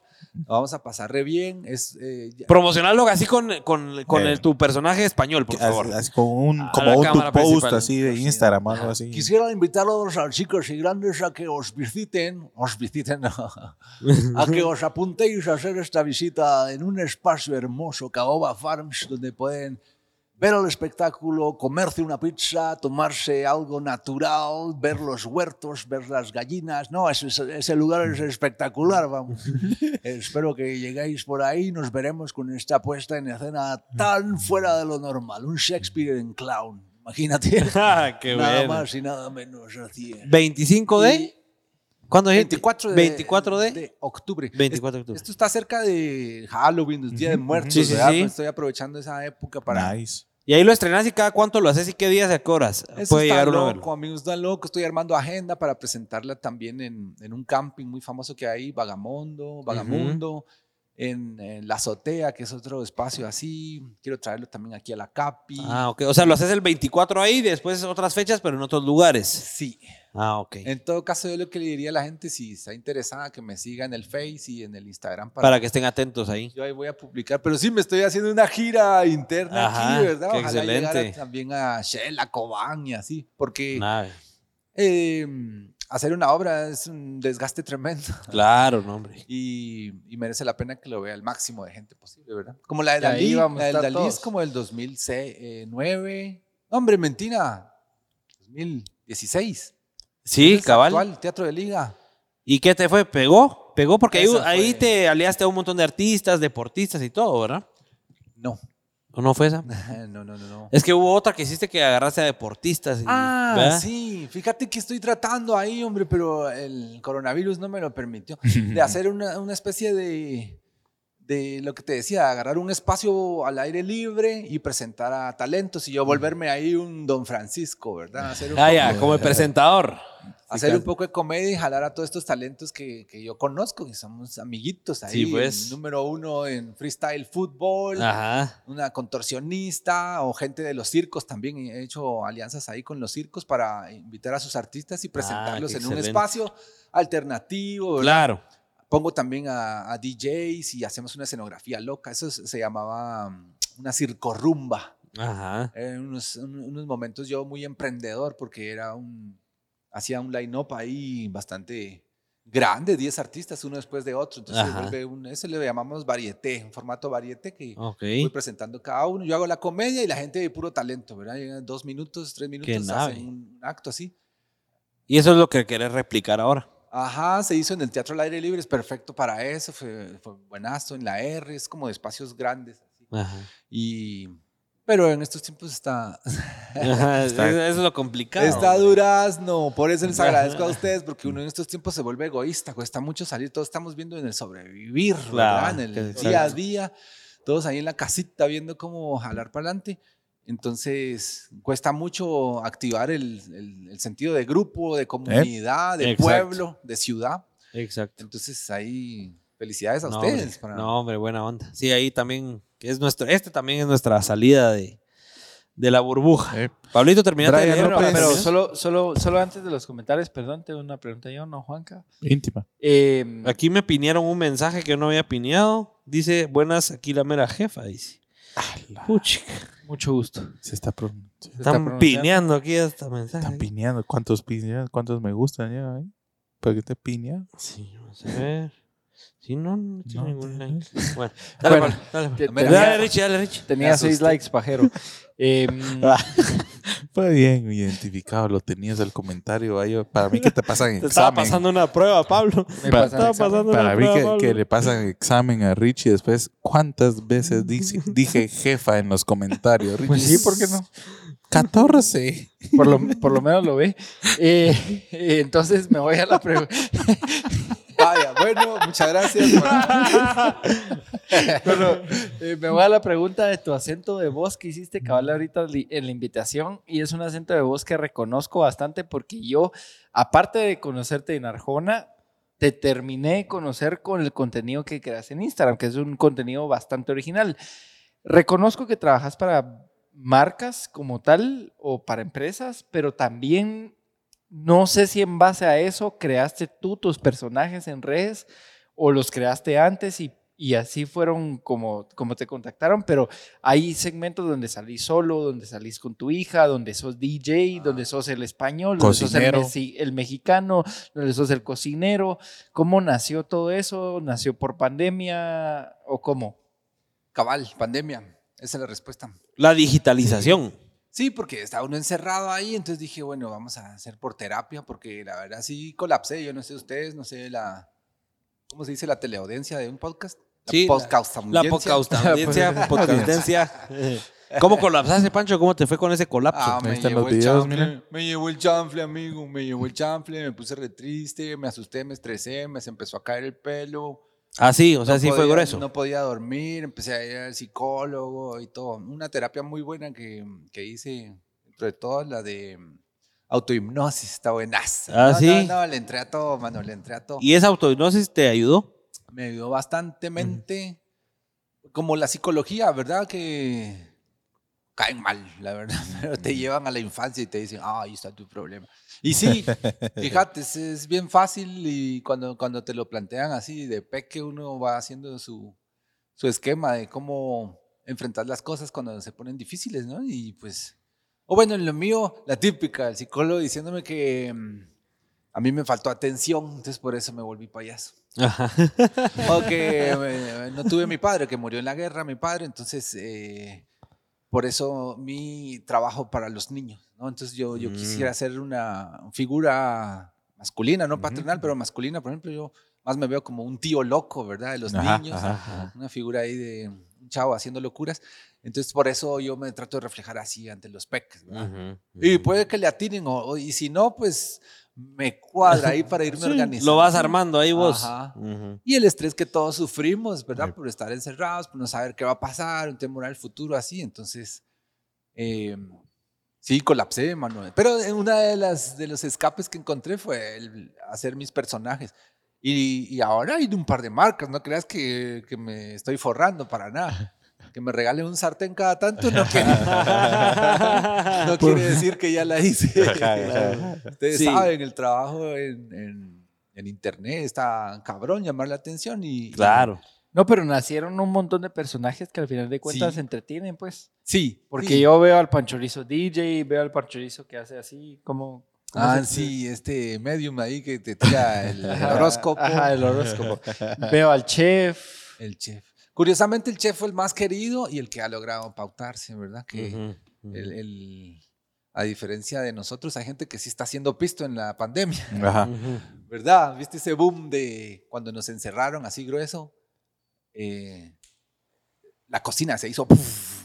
La, la venta de, de estufas cubiertos, todos haciendo la pizza en la casa, todos haciendo, Sí, cocinando. sí, claro. y todos los productos de cocina, las ventas así Sí, locas. Ajá, entonces en, abrió, pero, pero era lo que yo estaba esperando en, en segundo grado. Ver, lo primero era la terapia, de yo hacer videitos, seguir haciendo arte, hacer personajes y, y presentarlos así al público a ver qué pasaba. Obvio, no pasó nada en ocho meses, ¿verdad? el negocio más ingrato, hasta que pintó por ahí un... Te, te contactaron y Ajá. llegaron hacia vos estas marcas Sí. que ahora ya te apoyan y A ya. propósito, gracias, sí, me han echado la mano y entonces ya cuando ves... Mencionalas, mencionalas y cuando ya ves al promocionalas. fin efectivo, ya decís, wow, al fin valió la pena todo, todo el, estos 25, 22 años de carrera Claro, no, para total. vender un sartén. No, mentira, quiero decir que, que gracias a las marcas, ¿verdad? el Black and Decker, el Semaco, Cinza, me han apoyado ahí porque está el mundito de... de-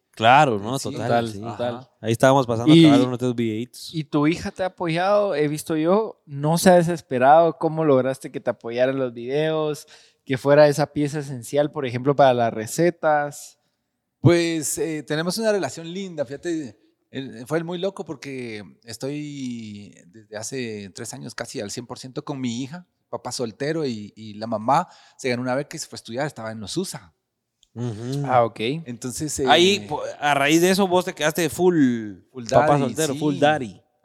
Fíjate, entonces a mí me recordaba la película de La vida es bella, Ajá, ¿no? que sí. afuera todo se está destruyendo. Ya te sentías vos un Will Smith ahí Ajá. sufriendo y lográndola. Pero adentro, comer, hacer una cena, era una fiesta, ¿verdad? Claro. Y logramos ahí con, con mi hija mantener una alegría permanente y en la casa. Entonces ella encontró ahí una, me imagino, una fortaleza, ¿verdad? Los peques necesitan tener ahí algo al fuerte ahí, que va a estar el almuerzo y después del almuerzo va a estar la cena. Y adoptamos un chucho que nos sirvió también muchísimo. Los unió más, me imagino. Sí, hay unos sentimientos ahí hermosos con un chucho, es increíble lo que desarrolla, aparte de la caca que tira todo el día.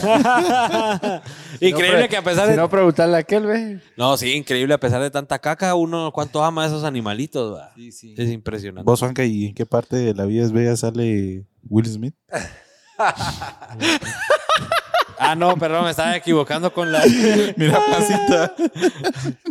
¿Será Soy La Leyenda? placita de Soy Leyenda. No, no, esa No, la, la compra de que- la felicidad. Ah, no, compra. no, ¿cómo es? De la ¿Cómo, felicidad. cómo- cómo es en español? Este es nuestro director. En busca de la En felicidad. busca de la felicidad. Creí que estábamos hablando de En busca de la felicidad. La de la vida es bella es de tu época, la de En busca de la felicidad es de la mía, por eso hubo la, por eso estuvo Y- la y de confusión. la compra de la felicidad es la mía. Sí. que ni ve películas del Reinhardt. Sí, Porque no que- tenés Porque no tengo Buenísimo, tiempo. esa era. Mucho amor, era. Richie. Ajá. Pero pega también, o sea, eh, Aguantas, afuera todo amor. se está desboronando, pero yo con mi güira hicimos ahí todo un mundo de, de estabilidad mental. Claro, ella se iba a Sí, dormir, pensas- sí, sí. el cuentito y yo empezaba... Sí pensaste en la película en ese "¿Por qué momento. yo, Señor Jesús? Sí pensabas en la película en ese momento. O hasta ahorita decís, ah, no. No, sí, la película estaba presente. La película estaba presente. La vida es bella, ¿le suena? Bueno, Sí, en la sí, sí, guerra, sí. Sí, la Segunda vimos, sí. Y, y la- y la- y mi güira estaba en esa edad, entonces sí era así como tengo que mantener aquí, el universo aquí está así. Sí. ¿Cómo Bueno. superaste eso, Pancho? Porque un montón de gente lo tuvo que superar en pandemia. ¿Cómo superaste o, o en qué momento sentiste esa transición entre puta, esa depresión, esa tristeza y ya, bueno, ver la luz y bueno, Ajá. hay un camino acá? En realidad lo seguimos, la seguimos trabajando. Ujú. Todavía estamos Es cortados un proceso para- que no acaba. Sí, ponerle, no hay teatro, ni va a haber, tal vez en este año, el teatro no hay. Y si hay, la gente no quiere ir, no es como antes, nunca, y, y no va a ser como antes en mucho tiempo. Entonces, al día que se abran los teatros, la gente, "Ay, me pasó a mí, conocí un teatro en la antigua, hermoso, y yo me sentía incómodo adentro, porque viste que el teatro está acusticado y, Ajá, y te hace ajá. uno, entonces sentís aquí no está circulando el aire. Si decís, quiero salir de aquí. Ajá. Ya no estamos acostumbrados a estar en No, un lugar tan encerrado. Entonces, retrodecía, así como, bueno, más adelante hablamos del teatro, sí, sí, pero entonces sí, un bajón. Entonces, he tenido la suerte de, de que me estoy canalizando con, con, eh, las redes sociales. Claro. y- Que es importante también, porque hoy por hoy las redes sociales, pues son, me imagino que para un artista, bueno, obviamente nosotros nos movemos en el video y la foto y obviamente estamos en redes, pero Ah. para vos que sos más de calle, más de teatro, más de estar ahí presencial con tu público que te está viendo, y lo he escuchado mucho de los de, los de stand-up que que te dicen, puta, yo hago mis shows en vivo, pero no siento que la gente se esté riendo, no, no, no tengo esa energía, no estoy recibiendo esa energía de, ok, ese se está riendo, esa señora se está riendo, lo estoy haciendo bien, démosle, démosle, démosle. Si no es online, no tenés ni, ni la vista de tu audiencia, cambia completamente. ¿Cómo pensás vos transformar eso? Porque me imagino que ya entendiste la, la- el valor de la, de la parte digital. Eh, sí, no, está grave, está grave, horripilante. Un show en Zoom, es horripilante. ¿Lo has hecho? ¿Te, te ha tocado? Sí, lo hice el año pasado por dicha. Eh, me caían unas piñatas ahí, mamás que hacen el esfuerzo y hacían las reuniones en Zoom, una piñata Ajá. en Zoom y ves ahí todos los niños en, en su casa. Ajá. Y, y bueno, sí, pero nunca vas a encontrar la misma satisfacción que, en presencial. Y la otra que hice fue muy bien, ahí tuve una suertaza. Bueno, tuve una suertaza. Ahí, ahí me ayudó a salir a- así a flote porque me estaba hundiendo en las oscuridades de la tristeza. pero hice una, mm, el Quijote Ajá. grabado. Lo grabamos, alquiló el Teatro Lux, cámaras, acción, y la representé. Y me quedó un video, entonces la voy a pasar en Zoom. Y tuve el Ah. chiripazo que fue el confinamiento máximo. ¿Cómo se llamaba cuando toqué de queda? Toque de queda, ajá, sí, sí. Cuando todos estuvimos en casa. ajá, y para acabarla de, de ayudarme, llovió todo el fin de, entonces se volvió todo así bien de en casita con poporopos, vamos a ver a Panchorizo. Mano, y, y fue en directo, yo desde la casa pasando un Zoom salvaje y tenía 300 personas conectadas. Te funcionó nítido. Sí, 300, no sé, hay gente que tiene mucho más miles, pues, pero yo con 300 me sentía Ricardo. Arjona. Fue muy bien. Entonces ahí como levanté, luego hice otro show y ya fracaso total, ya la gente ya no quería ver shows. en- Y así En este virtual. sub y baja, loco. Es un sub y sí. baja. Pero ha, ha- ha tenido que trabajar, hasta estudié filosofía, estoy estudiando filosofía. Ah, ¿sí? Bueno, estudiar es una gran palabra, pero escuchar mucho filosofía, ¿verdad? Estoy pegado ahí estudiando el, el estoicismo, una manera como... eh, ¿Para entender estos tiempos o para qué? para sí, para salir de esta angustia, Ujú. ¿verdad? A decir la verdad también, las redes sociales es todo mentira. Ajá. es un mundo artificial Sí, que estamos sí, creando, es todo mentira, ¿verdad? Entonces, eh, ¿cómo mantener eso? eh, Balanceado. Ajá, el balance estar pegado a la realidad, ¿verdad? Y, y- y- y evitar pensamientos oscuros y, y siniestros. Mantener Claro. también una atmósfera eh, positiva en casa y con los amigos y la familia. Entonces, ha sido un trabajo duro también. Yo voy a las barritas, mano. Ujú. No sé cómo, calistenia le dicen barritas y me saco el jugo ahí, mano. Ahí sacas todas esas malas vibras o que todo. Simón. Luego me meto a la piscina, estoy así entregado al...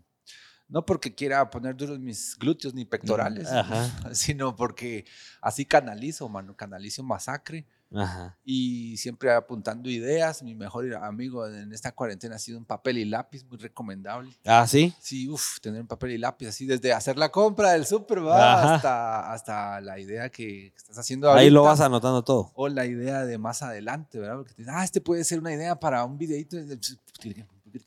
Claro. Entonces la casa está llena de papelitos por todas partes, está volviendo así. Bien. Qué Pero- interesante. Sí, para canalizar tenemos que estar conectados, tenemos que estar optimistas.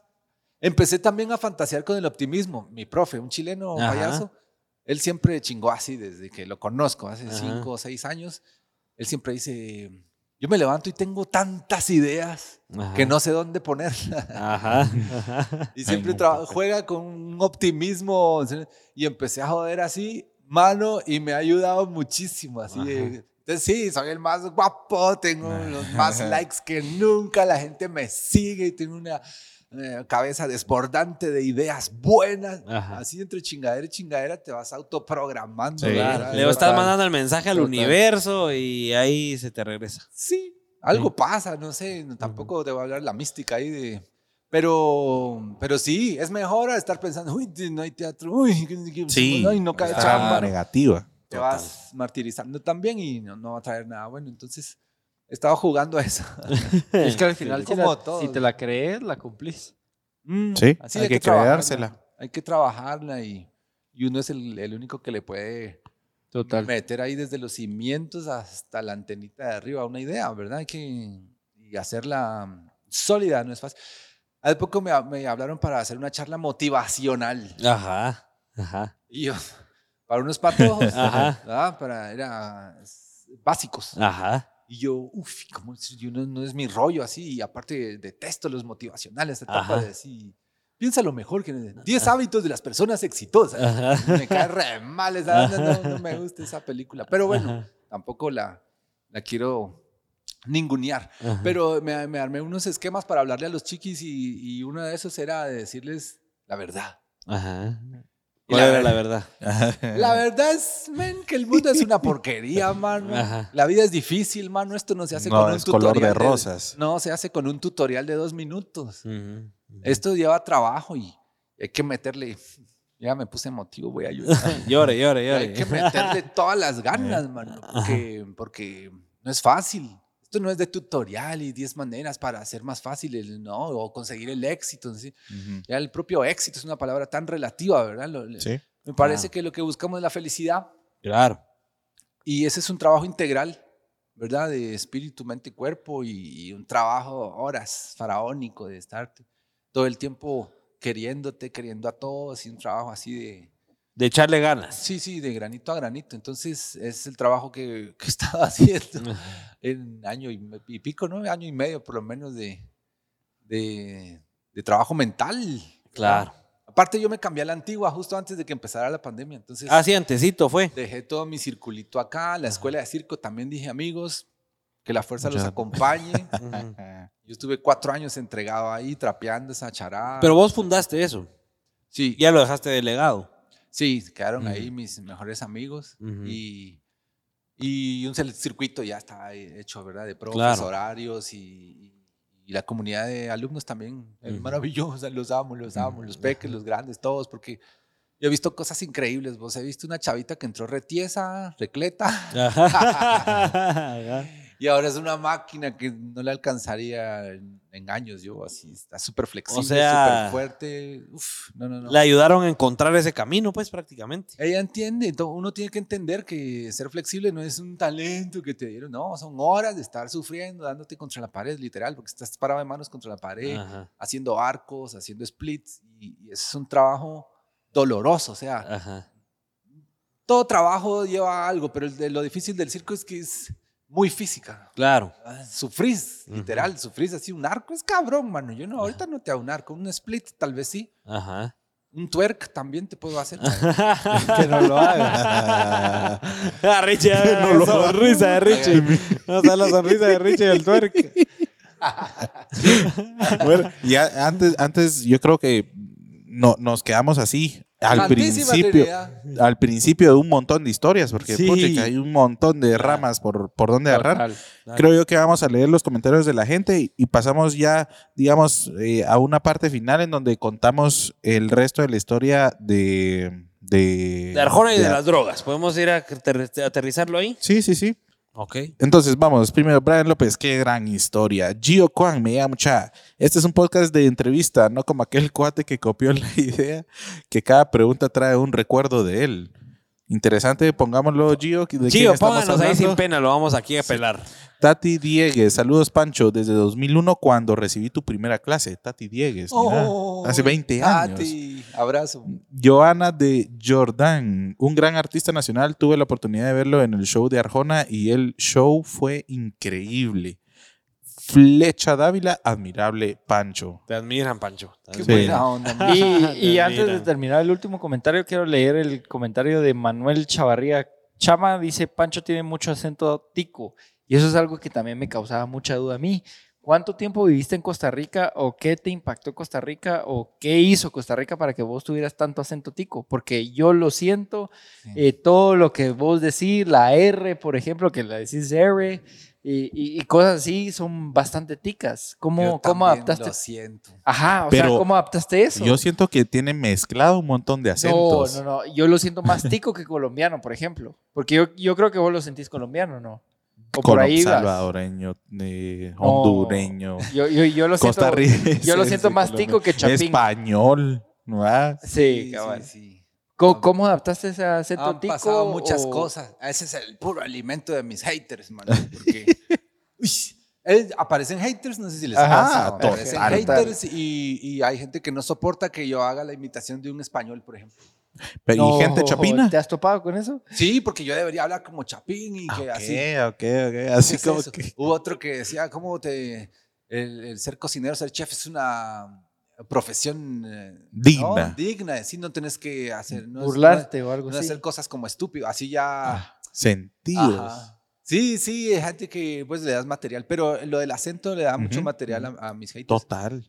Y bueno, lo siento, lo siento, yo no sé de dónde me salió tanta cosa. No, de Costa Rica ni he vivido ahí, fíjate. Eso sí, hablo con un costarricense y se me pega ya Así. al toque, mae. No sé qué. No, pero yo siento que le sale bastante bien. O sea, más estando hace una semana, dos semanas con costarricenses, siento que lo tenés bastante, bastante plasmado Sí. el tico. El colombiano también. En Colombia sí estuve un par de añitos y cuando regreso de ahí sí. Y puro colombiano. Sí, hay gente que, bueno, y tampoco lo he tratado de controlar, es difícil ya. Si trato de hablar como chapín, babos, ya me cuesta un poquito. Ajá. vos. Sí, no, ya tenés esa, Total, ese mix en voz que te Ajá, hace. ya es hablar. natural, pues. Sí, ya. Ah, No estás pensando, ah, puta, voy a hablar ahorita como tico, ¿va? o voy a hablar ahorita como español, sino que Sí, ya haces una mezcla y ya sos vos, Y en ¿va? el teatro le pasa a uno también eso que, que empezás a mezclar todo y... Y, no, y funciona o no funciona. ¿El qué? El, el- el mezclar en el teatro. Ah, en escena sí, bueno, pero pasa eso, que hay gente que sí de veras no puede concebir, Ah, ¿verdad? ok, O sea, ok. El esquema de que un chapín debería de actuar como Como huiteco, como huiteco, ¿no? Como te acordás, Chaco, Chaco y Talío. Ya si no los ubico. Taco y Chalío, no lo conoces, no. Ah. es, es muy viejo, ni yo lo vi. Pero chapines. Pero era así, a- a hablar como indígena, ya hasta en- con un acento peyorativo, mano. Así que uno dice, mano, ¿y cómo puede ser esto divertido? Pues entonces, Ajá.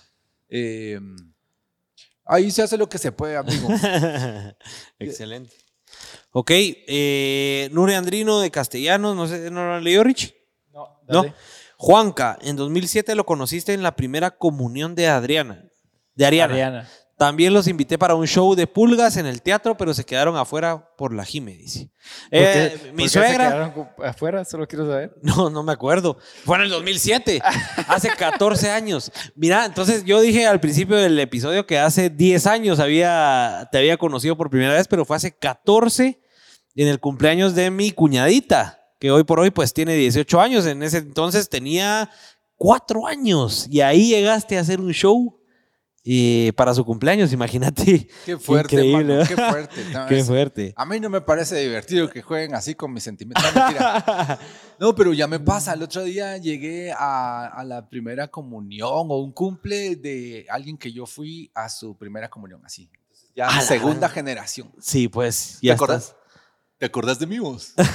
y yo, men, no, vos fuiste a mi comunión cuando era- Y, y ese era el papá de la pirata. Entonces yo así, sí, No, añales, ya es una grave, trayectoria. Sí, va a pasar, va a pasar. Sí. pues, va a pasar, Total. me va a empezar a chingar con Chabel y todo eso. Pero qué bonito, ¿no? Qué bonito que te agarren por ahí. Manuel Chavarría, tuve la oportunidad de verlo en el Madison Square Garden y qué orgullo, Dios lo siga bendiciendo. ¿Qué? ¿Eso fue con Arjona? Sí, Sí. eso fue increíble. ¿Ese, ese, ¿Ese fue el concierto con más gente? ¿O cuál habrá sido el, con- el concierto con más No, gente? Buenos Aires. Buenos Aires. Buenos Aires había, no sé. Bueno, es 50, que es Argentina y con 55 Arjona. mil Claro. personas. Buenos Aires fue 55 mil. El... No, lo increíble, te cuento esa. Ajá, sí, sí, contala, Es contala. tardísimo, pobre gente. No, no, la hora es por vos. La hora es por vos, no por nosotros. Nosotros hemos tenido episodios de tres horas. ¿En serio? Donde la gente ni se entera que pasaron hora- tres horas. Ajá, la hora es por vos. No, qué rico. el Vos mandás, vos mandás. Qué rico el wiri wiri. Pero el, el Madison Square Garden fue el primero que yo llego y veo es Madison y digo... eso Atónito, le atónito. dicen la catedral del arte, ¿verdad? Porque Ajá. ahí han estado los grandes, los Claro. grandes. Yo no sé, el que se te ocurra mencionar. es- Luis Miguel. Pasó por... Ah, no sé. No sé. Pero bueno, es, es- es- sí, aparte es un estadio. Yo estaba sorprendido porque creí que era un lugar de conciertos y es un estadio. En Ah, realidad ¿sí? es un estadio de hockey. Ajá. Bueno, entonces queda uno así como flasheando porque en las duchas está todo rayado por el... Por el Los equipos y todo. Ajá, los patines de hockey, toda la- los pasillos con todos ahí, Aerosmith, Rolling Stones. Todos los cuadros, ¿o qué? Ah, los que han pasado por ahí. Ajá, todos. Elvis Presley, mano. Entonces dice uno... Va la "Ay, güey, gran Estoy puta. aquí". Claro, está Arjona también así. Pavo, entonces dice uno, yeah. Ajá. Y así. eh, pero lo curioso ahí fue de que eh, el concierto era a las 8 y eran, eh, eran las 8 Ajá. Y el jefe de escena, el stage manager me dice, mira, socio, no, no, mira el escenario, está en blanco el escenario, no ha entrado el equipo, man, son como cuatro furgones Ajá. que no pueden entrar a Nueva York a la hora pico, ¿verdad? Y, ¿Cómo se dice? O sea, no habían llegado a montar todo el escenario. No hay instrumentos, no hay escenografía. A la hora que empezaba. Y a la gente llena, el estadio lleno. Jesús. Así que necesito que tú vayas y entretengas a esa gente. Ah, 40. no. Y yo, no, mire, estaba pensando mejor algo de, pum, aquí va Pancho, que no sé qué. Estaba pensando. Pum, y me echaron para adelante, mano. Yo, De una, de una. ¿Cuánto tiempo claro, tuviste que entretener? apoyo, tenía un micrófono Ajá. de diadema, tenía circuito cerrado, cámaras por todas partes, te ven en pantalla gigante, seguidoras, luz seguidora. Ujú, Entonces la atención la tenés, ujú. para bien o para mal. Ajá, ¿Tuviste que exacto. hacer? ¿Cuánto Salís tiempo? ahí. ¿Cuánto tiempo? Los primeros 20 estuvieron bien, porque bueno, hacía las que yo podía. Las que ya hacer. tenías en la mente. Son por lo menos 18, 20 mil personas. Ahí no vas con si te tienen muchas ganas de aplaudir. Ahí tienes que ser muy bravo, ¿verdad? Entonces, bueno, está la pa, pa, pa, que empezás a aplaudir cada vez Con más todos tus rápido. instrumentos y todo. No, todo eso no estaba, porque. Ah, no tenías tu tambor no, y todo estaba eso. en el furgón, estaba en los Ah, no habían solo, llegado. Como estoy aquí. A la no. Sí, no, no, eso fue monumental. Por eso te la quería Qué comentar. buena, qué buena. Me acuerdo cómo empezó a la joder ahí, la ola y de regreso. Aparte yo, wow, mi lenguaje así que tenía el personaje, una nariz aquí alta así. Y le digo, ah, una chava me salvó, me da la bandera de Colombia, yo hago así. Ajá. Ajá. Y ahí dijiste, aquí están los colombianos. Zion y, the Lion. y conozco a los colombianos, dijiste vos. No, y me dio material ahí, porque luego Claro. Argentina, ah, Guatemala. ¡Ah! Como cinco minutos con la payasada. bueno, ya terminé, gracias a Dios. Y me meto y, y me dice, no, mano, aquí todavía estamos montando. Otros 20 minutos. Me dan tres boletos, primera fila, para que los vaya a dejar por allá. El hombre pretendía que yo hiciera una dinámica, En ese momento. un participativo, las sillitas musicales o Ajá, algo Ajá. ruleta rusa o no sé, algo para hacer que yo repartir tres, primera fila, Ajá. tres asientos. ¿Qué hiciste? Obvio, me tengo que ir para allá al fondo, el gallinero que le dicen, porque está atrás de los más baratos, ¿sabes? Sin, sin ofender. Pero están hasta allá atrás y voy para allá atrás. Ahí va la anécdota. Ajá, ajá. La- VIP, esa no era la anécdota VIP, entonces. tres VIP. Y comienza la gente. No. ¡Ah! Se me viene Avalancha, encima, avalancha. El diablo, re mala idea. Entonces, Y vos tenías una luz seguidora y toda la Ah, onda. sí, estoy en pantalla arriba del, estadio. Y digo, VIP, VIP. Y se me deja venir la marabunta, vos. Ujú. Entonces salgo corriendo, fabuloso, salí corriendo y, y se volvió a divertir. Hasta seguridad tuvo que intervenir ahí, que dejar así de un lado. Me fui para el otro lado donde estaba un poco calmada la gente y digo, VIP, ¿quién quiere? Ahí viene la anécdota. Dos, tres chavas y viene una y me agarra las pelotas. No. Dámelas a mí, dámelas a mí. Te juro, yo llego hoy en la noche a tu hotel, yo llego hoy en la noche, dámelas a mí, me dice. Y yo. ¿Qué haces? Se las diste. Vamos, baby. No, mentira. No, yo como, men, suélteme, por favor. Estaba, estaba muy intensa la situación. Ay, no sé cómo me la sacudí y ahí a dos, a dos pasos una chava me dice, démelas a mí, voy con mi mamá, tiene cáncer terminal. No. Así. Entonces ahí, ah, se te hace así toda la moral, todo el... Y yo, listo, para acá, por favor. Ajá. Tú, aquí, vamos. el lenguaje ese que manejaba ahí. Ajá. Y Pero era un lenguaje así cirquero y para meterse en el ambiente. sí, onga, bonga, agua, bonga, dibidibomba, dibidibadi, dibidibu. Esa era la... Entonces no usaba palabras, no podía Y eso decir- te lo fumaste ahí. Ya, No, todo ya el- lo todo tenías. el año hablaba así toda la... Ah, bueno. el- Todo el show. toda la Ajá, gira todo tuve Ajá. un personaje todo raro ahí que me... Porque era medio darks. Ah, no sí. era simpático, era así medio... un poquito... Locuaz. Sí, ves, locuazón. Y bueno, así resolví lo de las tres, pero estuvo duro ahí cuando te agarran así. Pero, pero al final resolviste y salvaste el show, por lo menos ese tiempo que se tardaron Sí. en armar. Sí, entonces ahí ya se metió y ya empezamos ahí con todo el, Qué el increíble. procedimiento. Sí, divertidísimo, pero eh, y no, lo curioso es que pasó en Madison Square Garden. Claro. ¿verdad? O sea, no, no Pues es una historia para en- tu libro. Eso es un. Jalpatagua o no sé. claro, es una anécdota para tu libro. ¿Vas a escribir un li- algún libro? ¿Tenés en Ah, mente? Qué buena idea. No. ¿No, lo- no lo habías pensado? No. No. Imagínate. Tengo dos libro. libros para colorear, pero ha sido un fracaso en ventas.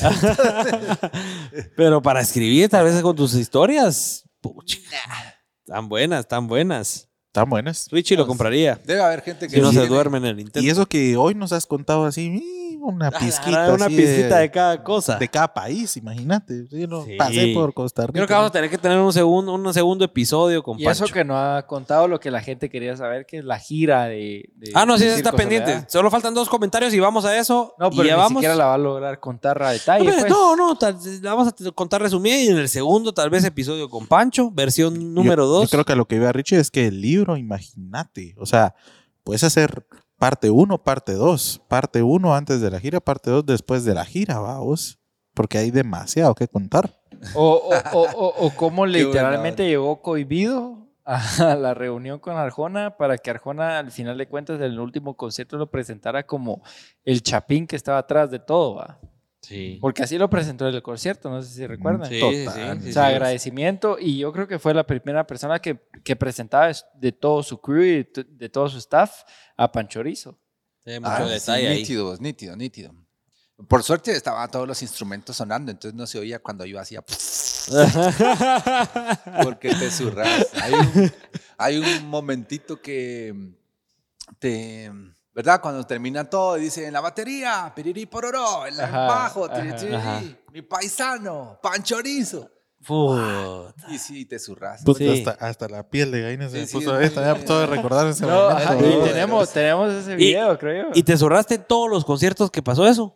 Todos los conciertos que pasó eso. Por ahí había un concierto donde había un fallo, ¿no? Entonces el hombre ya no hacía esa parte y se Claro. y todos se quedan así. Ajá. Ajá. Que no cerraba, pues, que no cerraba con, con todo su crew. Ajá, Ah, porque había un. Ah, Imagínate cuánto micrófono, cuánta Claro, cosa, y de repente hay un el hombre no lo puede controlar. Ajá. Que nos sirva de consuelo, Juanca, que hasta en, en las grandes industrias. ¿Pero qué? pasa. Arjona dice, no, aquí que se acaba sh- sh- sh, y no cierra el concierto, ¿o qué? ¿O es el que maneja todo el sonido? Eh, no, el, no, un sonido, nunca hubo un zumbido Claro. tan poderoso. Lo que, lo que hay es como, o cuando era un, ¿cómo le dicen? Los seguiditos. Uno Ujú. hoy, otro mañana, back to back, le dicen. Ujú, ujú. Que todos estamos reventados, así como, entonces él dice, bueno, gracias, adiós, y se da la vuelta y se va. Ajá, Porque esos son como cinco minutos más de decir, en la batería, Ajá. en el-". cabal, Entonces exacto. ya estábamos cansados, entonces le decía como, bueno, chau. y, y adiós. Simón. No, pero él muy gente, porque Sí. eso es una... En toda la gira, el, el- yo insisto que ese hombre se podría hacer una gira él solito, o con su pianista, por ejemplo, que es como su... Su, Tu principal Sí. músico. a su principal... Bueno, sí, sí, sí, Ujú, sí. ujú. O sea, Ok, ok, ok, ok. sí. o sea, el piano es en el que se apoya con todo lo que él Como hace. 30 años trabajando Cine- juntos. 30 sí, años. Sí, sí, sí. Sin era- embargo, creo que Circo Soledad como tal no hubiera sido Circo Soledad sin Panchorizo. O sea, e- e- ese es mi punto de vista y, o sea, como Está de tal... mamón, Richie, mira, no, está de no, mamón. No, no, no, no, Tan no, no. chulo. Buena onda. No, o sea, va en torno a todo lo que realmente hace esencia. Y pues. ponerte a pensar, Sí. sí. Es algo que Sí, porque... Lo ató, lo- Arjona vino, lo ató y dijo, pucha, Exacto. panchorizo, cirquero, guate. O sea, músicos sabían. Él tenía su pianista, su guitarrista, su canadiense, Mano, esto y lo otro. mano, pero sí. Circo Soledad no Imagínate hubiera cuánto sido- músico quiere Exacto, estar ahí, Exacto. en ese escenario. Exacto, y decís que su pianista lleva 30 años. Exacto. Por, Entonces, por lo menos. Yo creo que Por Circo. Soledad realmente no hubiera sido un Circo Soledad sin Panchorizo. Ahí yo creo que eso amerita bastante que lo presentara primero, a que aquí la en Guate fuera un hit. en voz. Ajá. Ah, ya. Sí. Sí, tampoco. No, hubiera habido gira. No, no hubiera existido No. ese nombre. Sin voz. cirquero, sin el ¿te cirquero, acordás, sin el ¿Te acordás cómo habría con la trompeta? ¿Vos sabrías con la Sí, trompeta? hay un videito, placita. Ajá. Pongamos, placita, pongamos el videito ahí donde está abriendo Panchorizo. Vos sabrías con la trompeta, yo me recuerdo porque estaba cabal atrás de la consola de sonido, en el toldo, todo. Sale con el tambor atrás, ahí sale, está, ¿eh? ajá. Ahí está, ¿eh? Con la trompeta. Eh, cole. Exacto. Qué No, y hasta nosotros ¿Cómo- grabándolo. ¿Qué, qué, qué sentís? ¿Qué Qué sentís al ver? No, no, ahí estaba yo transpirando. sudando. Puta, puras esperas puedes caminar. sí. No. Aparte sonaba horripilante. sonaba horripilante porque pues yo no soy así músico y, y estar ahí en vivo te zurras. Entonces... y sabiendo cómo suenan todos los demás que llevan 30 años tocando ahí. Ahí el de el, el, el sonidista de adentro y el sonidista de afuera. El de afuera hacía como que me bajaba a mí y le subía Ajá. al saxofonista para que me apoyara, ¿verdad? Y así para Y te compensaban, te compensaban ahí. que no sonara tan garra. Ah, o sea, sí O sea, tenías había adentro. alguien, alguien más. Alguien de adentro te apoyaba ahí con el tin, tin, Sí, sí, es un truco que se vale porque Qué increíble, yo tengo qué bombo y- increíble. yo tengo bombo y plato, yo hacía pum, chi, pum, chi, pum, chi, Ajá, sí, sí. Y la batería le hacía un redoblito para llenar, entonces ta, Qué increíble. Sí. Pero cuando, ponete, yo lo volví a ver ahorita y todo, y uno cree que vos estás haciendo todos los sonidos, entonces al final se vuelve Un show. un show, un show. Es un show. Es un show, Sí, es una sí. nave, es Sí. una nave. Mira, y ya para aterrizar el tema de la gira de Arjona, va, te fuiste. Lee los últimos dos y Va, entramos. y de- cerramos comentarios. Chef Paco, mi personaje favorito, dice Karim. Chef Paco. Chef. ¿Cómo es? Ole. Ole. Ole. Hace- Hacelo ole. Hace- hace- Hacerle un ole ahí a. Ole. Ole. Ole. Saludos, mozas, para todas ustedes, vosotras. Ana Lucía Valladares es admirable como papá. Debe ser durísimo vivir del público. Admirable también por luchar de salir de esa vida oscura a la luz. Que llame a Jardines de Provenza, algo podrá hacerse. Nos encantaría un día de campo familiar con panchorizo, dice Ana Lucía Valladares. Eh, show. Sí, sí, que Sí, llamen, que sí. llamen, que llamen. Entremos, pues, Juanca. Hoy sí. Ok, entramos a los últimos dos temas y con esto vamos a cortar el chorizo, pan chorizo. Eh, Circo Soledad, te fuiste con Arjona. Espera, espérate. Te fui, ya te, te aventaste mucho. es que tampoco ya me da fue. pena, me da pena por el tiempo de pan chorizo. Me da pena por el tiempo. Es que No no importa, mi hija está aquí entre el carro, todo bien. ¿Cuánto, cuánto lleva ahí? Tres horas. No, te, lo- te hubiéramos dicho que te la trajeras, ¿verdad? Sí. Sí, no, pero a ella ya no. le gustan esas cosas. Sí, no. Imagínate. Se desespera. se aburre. Es de todos los días. No, qué Para ella. No, entrevistas no hago así, pero shows y cosas así. Claro, ya está ahí, Otra vez cansa. la rutina de... Vamos a irnos rapidito, va. ¿Por qué querías preguntar vos? Dale, Yo dale, eso, dale. va, después de que dijo que sí, ¿qué pasó después? O sea, va, les dijiste sí, órale, todo. Va, hiciste después, le dijiste a la mamá de tu, de tu hija, me tengo una gira con Arjona, ¿y qué? Después, ¿qué- ¿te esperaste a que ellos hablaran con vos? Te o vos mandaron los boletos. ¿Qué pasó? Ah, sí, entras al- a las grandes ligas, muchacho. Sí, es otro rollo. Otra logística. Sí. Otra fumada. Te cae un WhatsApp, te dice tu boleto, así, estás ahí en- mañana a las 6 de la tarde, sale tu avión para ir a... No, fuimos a DF y ahí se monta. Ok. Eh, Estudios Churubusco. Sí, sí, sí. sí, sí. Imagínate, es un sueño así. Estudios Churubusco, ahí grabó Tintán, ahí grabó Capulín. No, no, mentira. Pero sí, ahí grabó. Esos son los estudios eh, de cine y televisión más grandes de México. Es como esto, pero más grande. Muchas gracias. Gracias, gracias, No, Pancho. Ahí vamos. Gracias, Ahí Pancho. Ahí vamos, ahí va. Entonces ahí se, se, se pusieron las pantallas, se hace un concierto, se ensayan los conciertos, una semana de ensayos. Ah, bueno, ahí armaron todo y a ensayar. Taca, Caen taca, los taca. músicos y ahí va él escuchando y todos ahí, que hay unos que ni se conocen. Ajá. Y, y yo ahí escuchando así. Esperando ahí a que te tocara. Porque que- en ese momento ya sabías qué ibas a hacer o estabas esperando que te dijeran, ahorita Yo es cuando haces vos. Mis actos, tenía mis actos, el hombre orquesta, el bailar tap, la rueda sir, los malabares, así, esperando en qué momento, pero Ricardo estaba enfocado en el concierto, en música. que sonara bien esa onda. Él sin cantar ni nada, solo viendo que todo No, llega y canta una. Aparte se oye rarísimo porque solo se escuchan ellos en monitores. Ajá, ajá. Entonces solo oís a la batería, Ah, sí, pues. O sea, no, no, nunca llegas a escuchar los preparativos, las bocinas como tal del concierto. Eh, por ahí sí, pero no. En- como en todos los conciertos vos no oís nada, el escenario está en silencio. Solo Sí, oís pues. la batería. Ajá, Por eso es de todo el mundo audifoneado y ahí, Ajá. ahí ya los oís a todos. ajá. Entonces, el, una semana ahí y yo practicando a la par, me ponía a practicar los malabares. Por ahí los zapatos. Y todos como este man, ¿qué onda? va?" ¿Qué estás cirqueando ahí? Nadie entendía cómo era y...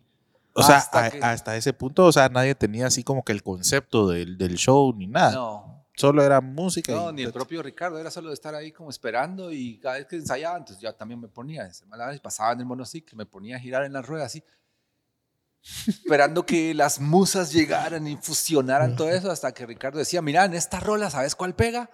La rueda. Aquí pone la rueda. Ajá. Listo, así. Y así, rola por Y rola. ahí te metías ya vos. Ajá. Pero sí es Ricardo el que dice. ah, el que aquí- orquesta la. El que orquesta al final, toda la orquesta. No, si te digo, el profe es un tigre. Él está hasta en la, ¿sabes? Hasta en tus uñas, te, te ve toda la escena así y que esto esté, en ese caso era un circo viejito, entonces Ajá. él decía que envejecieran todo, Ajá. ¿Verdad? En la escenografía todo envejecido con un wash, las imágenes de las pantallas también, eso no tiene nada que ver, cambiarla. Y así, y él está en todo, entonces te canta una rola y se- después se va y ve el escenario de lejos y le va haciendo... O sea, él empuja en cada detallito. Sí, lo que te quería decir es que eh, para mí es muy generoso porque él no necesita, él podría ir con su pianista y forrarse de plata. Ajá. ajá. Entonces tener a la gran orquesta, tener pantallas, tener sonidistas, tener backlines, entonces un- era un crew de 40 personas por lo menos. Entonces, Puch. Ajá. mover 40 personas es muy caro, Claro. es muy caro, pero él... Y dirigirlas. O sea, una cosa Ajá. es la plata para moverlas y la otra es estar usando tu cerebro para que esas 40 gentes hagan lo que vos te estás imaginando que querés que Exacto. hagan. Sí, digamos que el proceso creativo también, él lo hace en, un año, viene pensando la idea, va evolucionando hasta que la monta y después ya se repite, ¿verdad? Sí, pues. Se repite, pero, pero sí, el trabajo es, por eso te digo, el hombre debe ser un poco obsesivo porque todo es así al centavo, milimétrico, Ujú, ¿verdad? ujú, En, el, en el camino, en la gira cambió un baterista, un saxofonista. Ah, ¿sí? Varios técnicos, así. O sea, sí va y, Ah, y sí. él, con orden de él, ¿no? Cambias, cambias. Afinando. Te llega a tu teléfono un correo con tu boleto. Tristemente, no es así de que, mira, vos hemos estado pensando, fíjate que hay. No. Tan así de te cambio y esto mejora y así. La manager te manda un correo y te dice, mira, no vamos Vas a de querer regreso. más tus servicios. Entonces también estás así todo el Claro, tiempo. la Total, gran- El hombre es un tigre, tiene Ajá, ahí una ajá. industria. ¿va? Y uno que se imagina y uno que está detrás, que está viendo el show y dice, qué rico, este cuate viene a cantar Y sus dos horas, chau, bye, mucha. Se acabó Ricardo Arjona, nos vemos dentro de tres años. Pero no es así. No, el cuate está ahí logró- todos los días de Esa tigre. es nueva para mí. De tigre, hay que ser tigre. ¿eh? Como Y- todo. Ahí hay 40 años de. Aparte, él lleva un ritmo desde hace no sé cuánto, 30 años, 20 años, 25, de sacar un disco, hacer giras, sacar un disco, hacer giras cada tres años que saca un disco y después le hace. Va con gira. ese ritmo. Entonces, imagínate, es que estar loco. Él está haciendo los conciertos, estábamos de gira y él ya estaba planeando el próximo. Ya estaba componiendo. Ya, está, ya va componiendo. Por ejemplo, ¿verdad? Entonces Ajá. sí, una entrega pues ahí de... desde que- Practicaste en México, te fuiste. Vámonos al primer concierto que vos ¿Cuál dijiste. fue el "Puta", primero? Que vos dijiste. Ajá, ¿cuál fue el primero? ¿no? Monterrey, ¿no? Y tengo una anécdota horripilante ahí. Contar. En el primer- en el primer show. La gente que les gusta La- aquí la Los- audiencia sigue subiendo. los, o sea, los aquí- fail. Ajá, sí, sí, sí. A todos les gustan los fails. Entonces empiezo con la, la rueda, ¿verdad? El espacio es oscuro. Ahí arriba En el hay- primer concierto. Ajá. Ahí arriba hay cables, ahí arriba hay humo, hay luces, luces trobas. Entonces vos tenés así como ah, un ataque ahí epiléptico, está cabrón ahí arriba. Que eso no lo has ensayado, pues. O sea, Con esas condiciones. otro ambiente. Un poquito, Ok, pero bueno, ok. entonces estoy con la rueda, que no soy experto en la rueda, eso fue hace cinco años, en cambio ahora tampoco. pero bueno, era novato, tenía un par de años con ese juguete y pues la rueda gira. Y, y yo giraba así en el espacio máximo, ponerle aquí en el centro. Ajá. pero en la orilla había una, como cuatro o cinco guitarras del guitarrista y de Ricardo también, que las ponen así, como parte de la escenografía. Ya te conté el final. ¿verdad? Paso a la primera, yo, y las guitarras, y pasé por las guitarras, y las guitarras, No las pasas topando. Me fui a estampar ahí entre las, sí, perdí el control y, y las boté todas, me choqué ahí, que fue horrible, pues fue horripilante. No. Había una, que era una, no sé si era Gibson o Fender que le mandaron a regalar para la gira y le di su primer toque. Ah, la gran diabla. No, fue ¿Y horripilante. qué, qué, qué pasó por tu mente en ese Ajá, momento? ¿qué? ¿Qué, ¿Te volviste a parar y seguiste en la rueda? ¿Qué, qué Ajá, pasó? una ¿Qué gran pasó? decisión que hago, ¿verdad? Ajá. Me sobo, me voy Ajá. o sigo. Y el show debe continuar. Entonces agarré la rueda y seguí girando. Ajá. Y ahí está el vato de, de backline, se llama, el que las tiene afinadas, las guitarras y Ajá. enchufadas y que todo esté el cablecito todo nítido. Y salió a colocarlas y me miraba así como, Hijo de la gran puta. hijo de la gran puta. Hijo de la gran puta. ajá, limpiando la guitarra y yo como, ¡opa! Quítate que también te llevo. Eso fue horripilante. Primer show, Monterrey, 4 de agosto de 2000. No, no, Puta, sé, no sé. ¿te acordás? 2016, 2019. ¿Y qué pasó cuando acabó? ¿Te estabas cagado? ¿Te dijiste, no, Sí, ya, me van a mandar a llamar? cabal, me van a mandar mi boleto, ya la cagué. Ajá. Pero no, no pasó nada. ¿No Al te dijeron nada? ¿No te dijeron nada? Mira, pues, no es que yo esté aquí haciéndole más publicidad a, a Ricardo. No, no, no, no, no. no, Pero no. fíjate que al día siguiente hay una reunión circular. Sí, ¿qué onda? ¿Todo bien? Sí, sonó bien. ¿Qué pasaba con el...? Ajá, afinando detalles en la Ujú. reunión antes del concierto. Más bien antes del, del, del ensayo. Ajá. Admirable. Ricardo llega cuatro horas, seis horas antes de mediodía a hacer una prueba de sonido, man. Ah, sí, Para siempre. cantar la canción que ha cantado 40 años. Él podría llegar 15 minutos antes, ¿no? Que todo esté... No, él llega a probar sonido 12 horas antes, ¿no? Es un obsesivo. Ajá. Entonces, eh, y todo el mundo habló ahí lo que tenía que decir. Yo así todo enchiviado porque el show anterior, el primero estuvo de la pata. Ajá. Y viene el backline que te digo que la sobaba. Ajá, sí, sí. la guitarra. Y me dice, y él dice, el panchorizo se fue a chocar con la guitarra, güey. Mexicanón. Del- ajá, el chismoso, le dice a... El mexicanón a- chismosón. A Ricardo le dice... Ahí viene la anécdota. Ajá. Y Ricardo dice, ¿qué pasó? ¿Estás bien? Me mira y me dice, ¿estás bien? Le peló la guitarra. Ajá. Todo el mundo, porque la guitarra nueva que mandó Gibson, no sé qué. Ajá. Y el hombre me preguntó si estaba bien, pues casi Se me preocupó pongo, el paisano. Me pongo a llorar, Sí. A Marius, Y vos ahuevado. Vos dijiste, ya, me, ya morí aquí. dijiste vos. Ah, ahorita me van a hacer el acereje. No, La serie. me preguntó que a él le peló lo de la guitarra. ¿Y qué hizo el mexicanito? No, se quedaron así como, ah, bueno, así. Y yo ahí digo, puta, men. Le di la mano, profesor. Miren qué humano. El único que me ha preguntado del accidente de ayer si estoy bien. Vos Y dijiste eso enfrente de todos. Ajá, en el No. circo. dije, el único que así le di la mano, porque en serio, el único que me preguntó todo el mundo la guitarra. Uy, la guitarra. No, Panchorizo, no la muelas, güey. Es Todo el mundo así. Ajá. Y yo, Ota. puta, nadie me pregunta si estoy bien, ¿verdad? Y Por- bueno, fue conmovedor. Ahí dije, Y ahí me imagino que marcaste, puta, una diferencia de quién era Panchorizo. Ah, no. O sea- no pero bueno, pues fue un gesto que a mí me pareció inmenso. Un Claro, pequeño gesto puta. que te pregunten si estás bien o no, ¿verdad? Total. Pero, pero sí es inmenso, pues. Me pareció súper humano ahí para el momento. No, qué increíble, qué increíble. ¿Cuál, ya estando en la gira, cuál fue el momento? Obviamente, me imagino que desde el primer concierto vos dijiste, puta, esto está, esto es otras ligas, aquí, ¿qué estoy haciendo aquí? ¿Cómo llegué acá? Pero, ¿en qué concierto de veras vos en tu mente te quedaste en blanco y dijiste, puta, ¿dónde estoy? Así que viste esa multitud, porque me imagino que tu multitud o tus espectadores promedio estaban más o menos en qué número de gente? 100, 200, 300.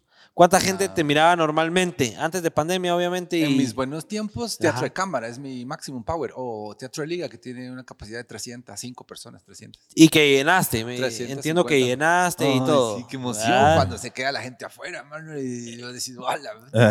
¿Y qué pasa cuando ves a 200 veces más personas, a, a 50 mil personas? ¿Cuándo fue esa primera vez que vos dijiste, puta, no, aquí voy a estar en un triciclo enfrente de 50 mil gentes?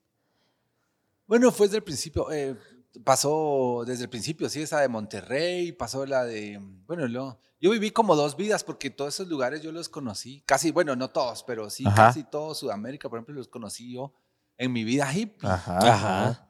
Ah, cuando yo iba a los semáforos y plazas haciendo eso y ahora pasaba en VIP con una tarjeta para abrir la habitación del hotel, así. Mm. Y así es lo que quisieras. Bueno, sí, ver tele. no sé qué más se puede hacer, pero eh, entonces fue como vivir dos vidas, ¿va? una de pobre y una de rico. ¿me? Claro. Logró.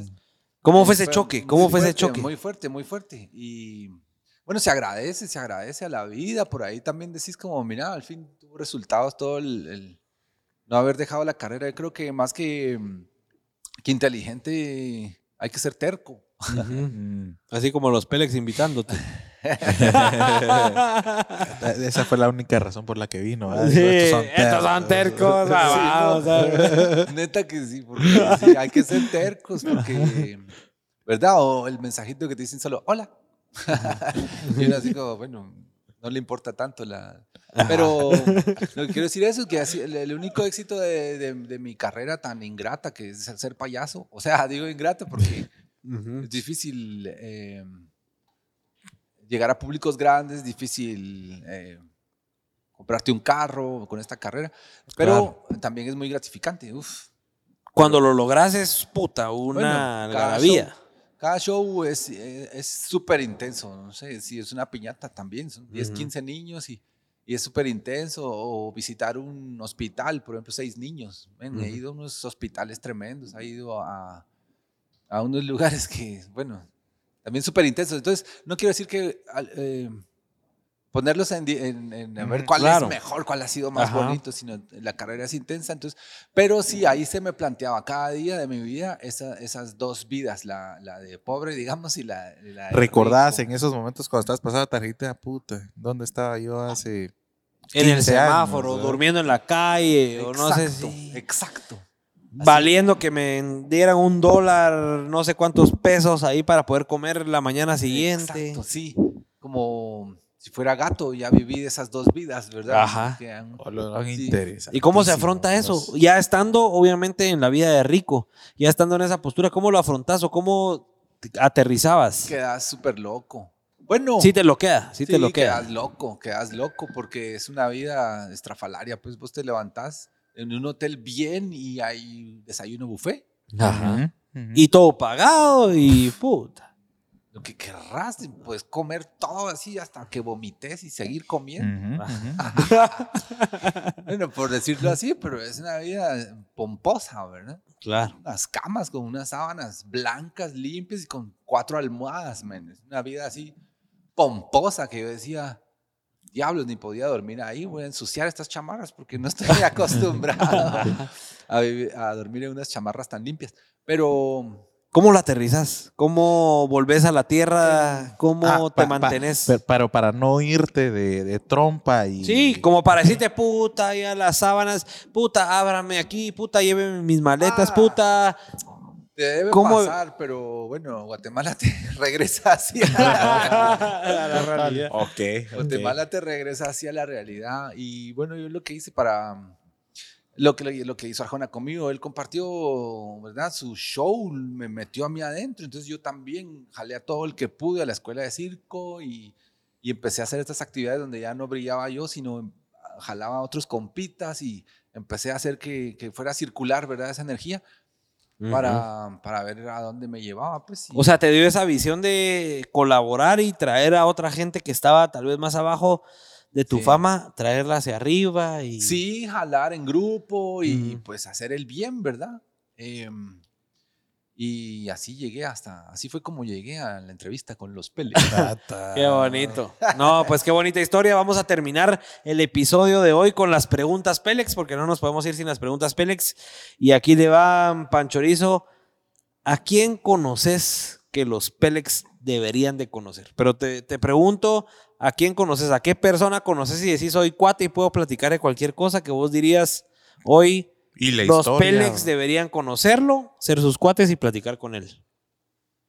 A ver, a ver. Que no sea Arjona, pues porque... Ajá, ajá. Porque si no, mañana te va a estar entrando un WhatsApp pidiendo el, el- el número de Arjona para invitarlo al show de los Ah. Pélex. No, yo admiro muchas personas, pero ¿A qué se te ocurre ahorita? eh, bueno, se me ocurre. mm, Ah, la verdad, se me ocurre Ana María Cofiño, es una líder feminista. ujú. Está repila, está. Es, bueno, Contanos un poquito de ella. ¿Por qué la deberíamos conocer? Bueno, tiene una editorial, está loca. ¿Quién pone una editorial en Guate? No, y su contenido y, y- no sé, en mi juventud pasó que no tuvimos, se hablaba de que la generación X no tenía, no teníamos profes. Nosotros queríamos ser artistas, queríamos ser cantantes, queríamos ser músicos y no teníamos profes. Fue muy poca la gente que se acercó. Eh, Sergio Valdés. Y, pero, y porque hubo nuestra generación que seguía, hubiera sido Efraín Recinos, em, Cabrera, el pintor Cabrera, González Goyri y todo, pero pasaron, Moisés Barrios, pasaron de nosotros porque ellos ya estaban así en su mundo de artistas y no Ajá. quisieron una regeneración. Aparte estaban en guerra, No, o sea, ser artista era peligroso, entonces Ujú. no, Claro. no había esa... Entonces yo sugiero a, lo- a los jóvenes como ustedes que busquen profes, Ujú. ¿En Como- quién guiarnos o, o- ajá, referentes que, que no sean de... Que no sea Will Smith, va, figuras utópicas de las Eh. redes, sino que Ponete en el mundo del video y de la foto, ¿a quién dirías vos así como, puta, mucha pongan atención a este? Tal vez aquí en Guate o no sé, alguien internacional que vos decís. En foto, eh, mi ídolo, se me acaba de olvidar el nombre. Este que hace blanco y negro, hombre, González Palma, González Ajá. Palma, eh, Daniel Hernández. Eso en foto, en poesía puedes invitar aquí a Marré, Alejandro Marré, es un personaje súper interesante. ¿Verdad? Escritores, los, los- los jóvenes necesitamos de la poesía, porque si no hacemos eh, eh, cosas vacías, necesitamos... eh, ¿Qué es la poesía para Panchorizo que puede llenar a la generación de hoy? Porque yo te digo, poesía es qué lindos tulipanes que hoy reflejan los eh, Atardeceres. atardeceres de los mortivanes. No, no, no, poesía es la poesía es el contenido que lleva una película, ¿verdad? Lo que te dice en el fondo, es decir, donde vivimos, lo que, lo que tenemos que ver, que lo vemos todos los días aquí, por ejemplo, las películas de Julio Hernández, ¿verdad? Que tiene un contenido tremendo, te habla de, de racismo, te habla de homosexualidad, te habla de temas contundentes que vivimos todo el tiempo y no lo en una simple historia, Ujú. Eh, como los escritores, ¿verdad? Me gusta eh, Rodrigo Rey Rosa, me gusta, ah, este es un mujerón, Ana María Rodas, y estos son nuestros profes. Los profes de tu generación o podrían ser también los de los nuestros. No, tienen que ser los de ustedes. Sí. Ah, Que no fueron los nuestros. Ah, ok. Tienen Nos- que, pueden ser los nuestros. Nosotros Hay que ponerles atención. medio a patadas, ajá, así Ajá. como se podía, ¿verdad? Y de repente vino el internet y todo, Y todo, y el. Instagram y uno ya quiere crecer así. Ahora hay unos eh, tutoriales o masterclass que te da Slash de guitarra. Carlos Santana dándote clases y vos decís, ¿cómo, puede ser? Ajá, o sea, es una maravilla de, de lo moderno, pero hay también músicos aquí, ¿verdad? ¿Quién Claro. sería ahorita un referente? Y así hay muchos. Está Giovanni Pinzón, ese viejo sabe muchísimo. ¿Ya lo han invitado no? No, no, No. no, pero que estos no, todos estos nombres que nos das nos sirven un Sí. montón para, para ponerles coco. Son profes y Sí. necesitamos. Guate en general necesita guías, necesita luces, ¿verdad? Es una pena también que no la juventud no se esté involucrando en política. Ahí fue donde me jaló un poco cuando han invitado a un par de políticos, porque es el camino. Es- Y no Sí, hablo de sí política. cree, como artista, Congreso, no, Como es- artista, ¿crees que es importante que la gente, o sea, nosotros somos apolíticos, o sea, no nos movemos en ese mundo, pero Mm. intentamos meternos ahí para, puta, estar en la jugada. ¿Vos sí crees como artista? Porque normalmente el artista le huye a la política, pero está en contra de la política. ¿Vos crees que como artista s- sí tenemos que estar ahí metidos? Sí, Sí. sí. Pasa que los políticos no, no, no han hecho ese, no han dado buen ejemplo. Total. Pero todo lo que hacemos es política y el artista más que nadie, como mi, mi ruquita, fíjate. Ajá. Cuando yo le digo que quiero ser artista, entonces no quiero ir al cole porque yo voy a ser artista, me dijo. ujú, ujú. No, estás frito. Un artista tiene que saber de política, un artista tiene que conocer el mundo, geografía, historia, idiomas. Tiene que, un artista tiene que estudiar más que, que alguien normal. ajá. Ajá. Fue la primera lección de mi vida, ¿verdad? Porque digo, yo, wow, y hasta el, hasta el día de hoy sigo tratando de estudiar y de Ajá, ajá. reconstruir el mundo y, y- y el país y, y mi psicología para poder yo hacer una obra. Para ¿verdad? entretener a cualquiera, al final. Además, estoy trabajando con. O sea, hacer política es hacer escuelas, es escribir un libro, es hacer cultura, ¿verdad? Esto es lo que Ujú. le va a quedar a los peques. Entonces, yo como entretensor de peques tengo que tener una poesía contundente, ¿verdad? Y bien ubicada. No puedo ser racista, no puedo ser clasista, Ujú. ¿verdad? Tengo que estar Claro. fuertemente ubicado. Y ustedes también como comunicadores. Bueno, ya se me fue. lo- No, lo- pero ya se me fue no. lo gracioso. No, pero aquí, no. A- no. Aquí es donde. Eso es lo que queríamos sacar de Panchorizo hoy. No, hombre, qué nave. Para vos, solo para cerrar este, este- esta partecita, ¿qué es un profe para Panchorizo? Un profe, hablas mucho de los profesores. ¿Qué es para Panchorizo en el 2021 un profesor o alguien que tenemos que seguir nosotros que estamos entre los 20 y 35? ¿Qué, qué es un profesor? Esto es como, bueno, un mentor, le dicen así. En, el- El mundo. El, lenguaje Star Wars siempre hay uno, ¿no? El profesor y el maestro. Y es que es así, ¿verdad?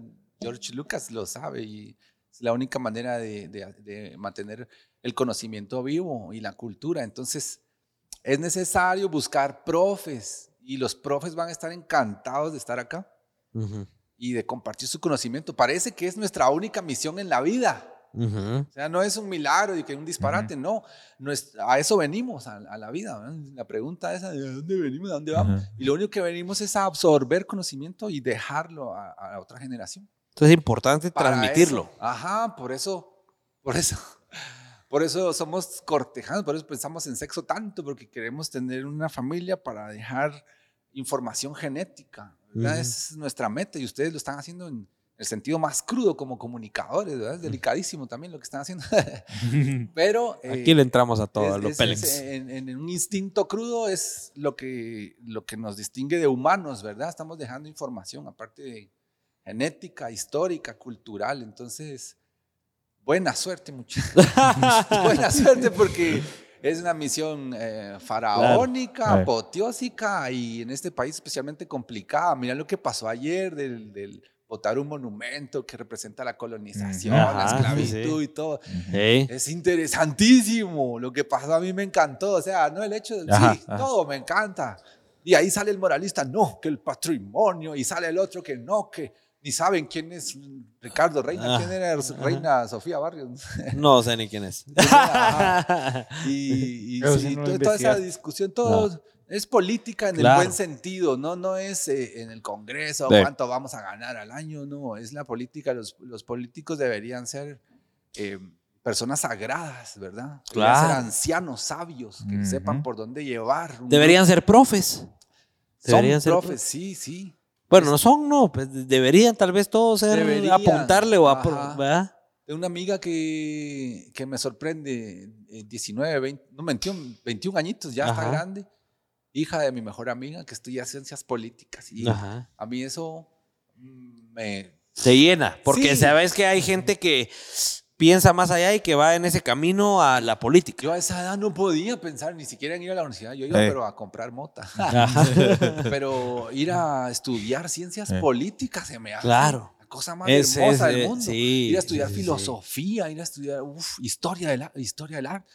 Eso es... Eh. Es sagrado. Ajá. Ajá. Quería recordar también que vivimos en una época increíble, ¿verdad? No, no, eh, aparte de la tecnología y todo, tenemos conocimiento y todo. Es una época donde no nos matan aquí a la afuera como, ah, como que fuera, no sé, los tiempos de, de que te fusilaban en el paredón Exacto. o de la conquista, que chicoteado.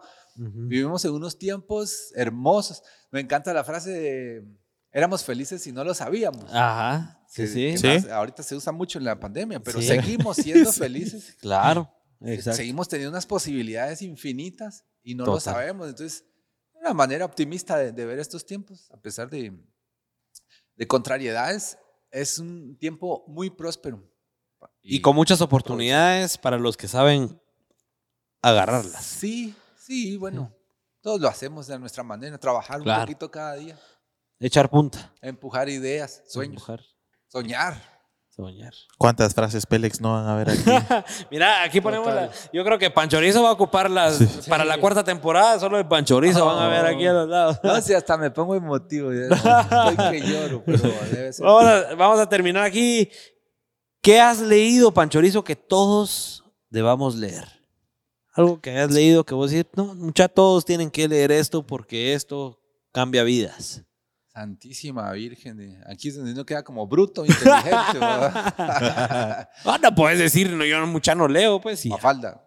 Sí. No, he estado interesado en, la, en, la, en lo que escriben aquí en Guate. Estoy con Rodrigo Rey Rosa, estoy con el Bolo Flores. Me encanta la a Ana María Rodas, gente que vivió la guerra. ¿verdad? Son mis profes que yo me lo estoy apropiando. Entonces, me encanta esos relatos de guerra, porque es que esto pasó aquí a seis cuadras, se estaban plomeando, hubo tanques en el...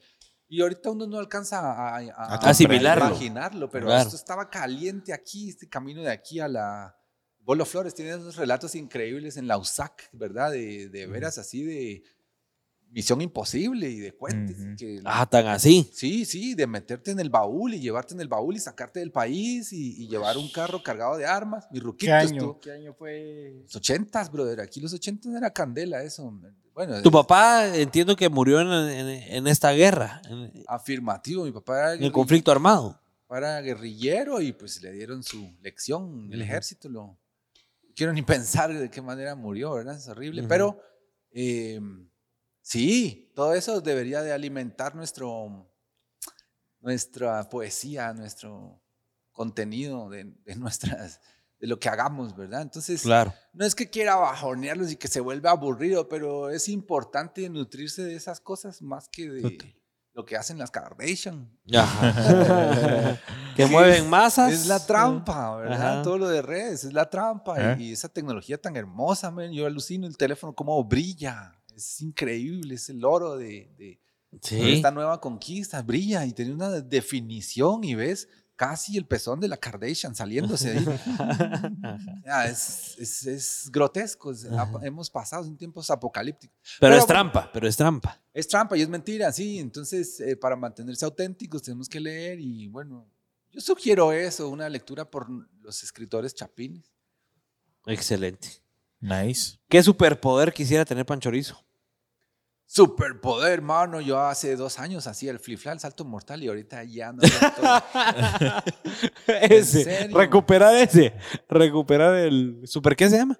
¿Salto mortal? Salto mortal. Ah, el de poder, no sé qué será, el superpoder gimnástico. Ajá. Ahorita sí, antes lo hacía, decía, ya de los 20, al- de los 30 a los 40, decís, "Uf, yo lo hago, pues y hay mil pesitos de Total. promedio. Ajá, ajá. Pero ahorita sí, ya ni por mil pesitos lo haría. Ah, sí, sí, van acabándose esos superpoderes. Sí, Sí. tristemente, tristemente sí. Menos en, en, en escena es todo más complicado, el espacio, la luz y todo. Claro.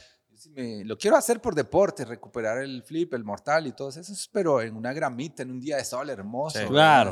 Lo que Claro. pasa es que ya la pesa, ¿no? Eso. ¿Pesa, pesa? ¿De pereza? No.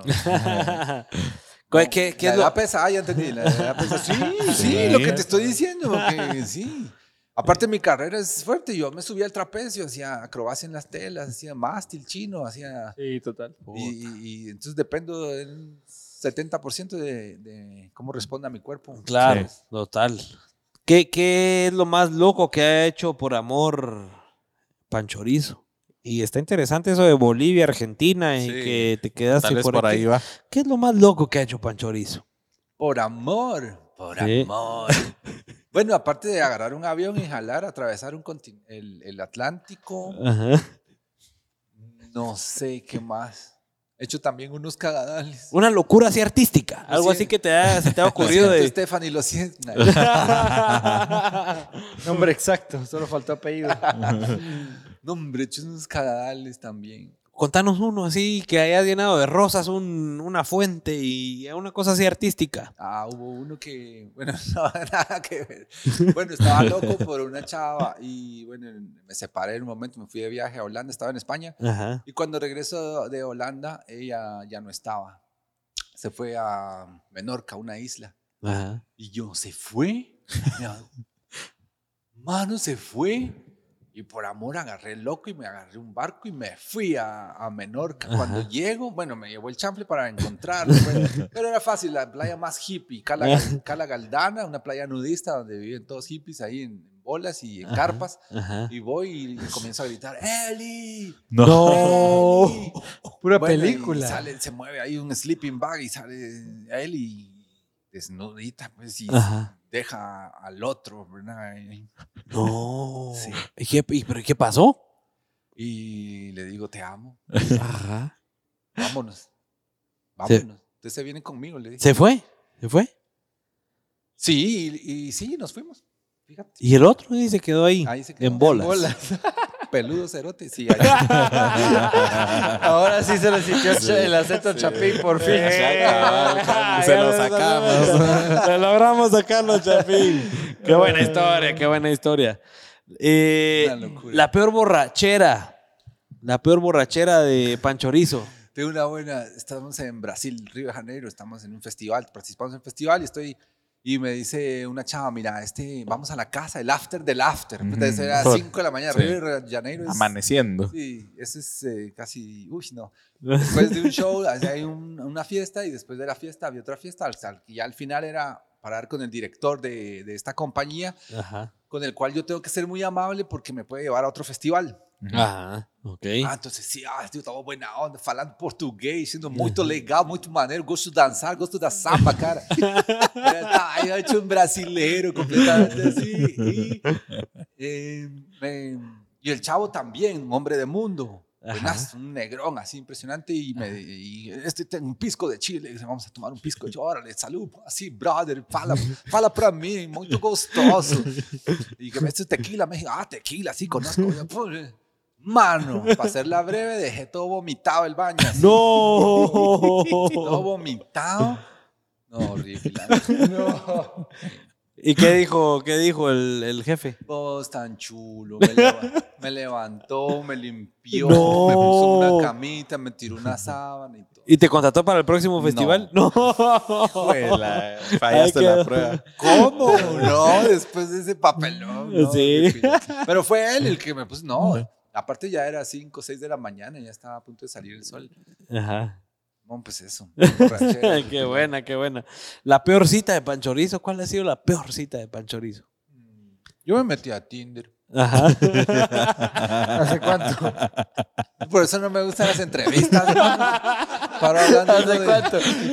Vos puedes contar lo que querrás, hablaste de Tinder, esa es decisión tuya. Para hablar. No, una cita de Tinder. ¿Cómo? Es horripilante, sí. ¿Qué pasó? ¿Qué, pa- qué pasó? ¿Qué pasó? Hola, ¿qué tal? Allá. Una pizza así a la fuerza. Así, quiero ir ya. de aquí. ¿Y sabía ella quién era Panchorizo? No, no, no, nada. Sí, sí. ¿Sí? ¿Sí te identificó?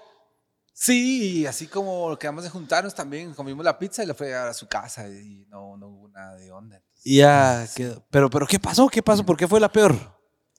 Por lo incómodo. Nada, bueno, tuve una que le salí corriendo, esa eh, que te cuento, salí corriendo porque se tiró un par de comentarios racistas, así, rechafa, así de que no soportaba a los negros, no soportaba a los indígenas.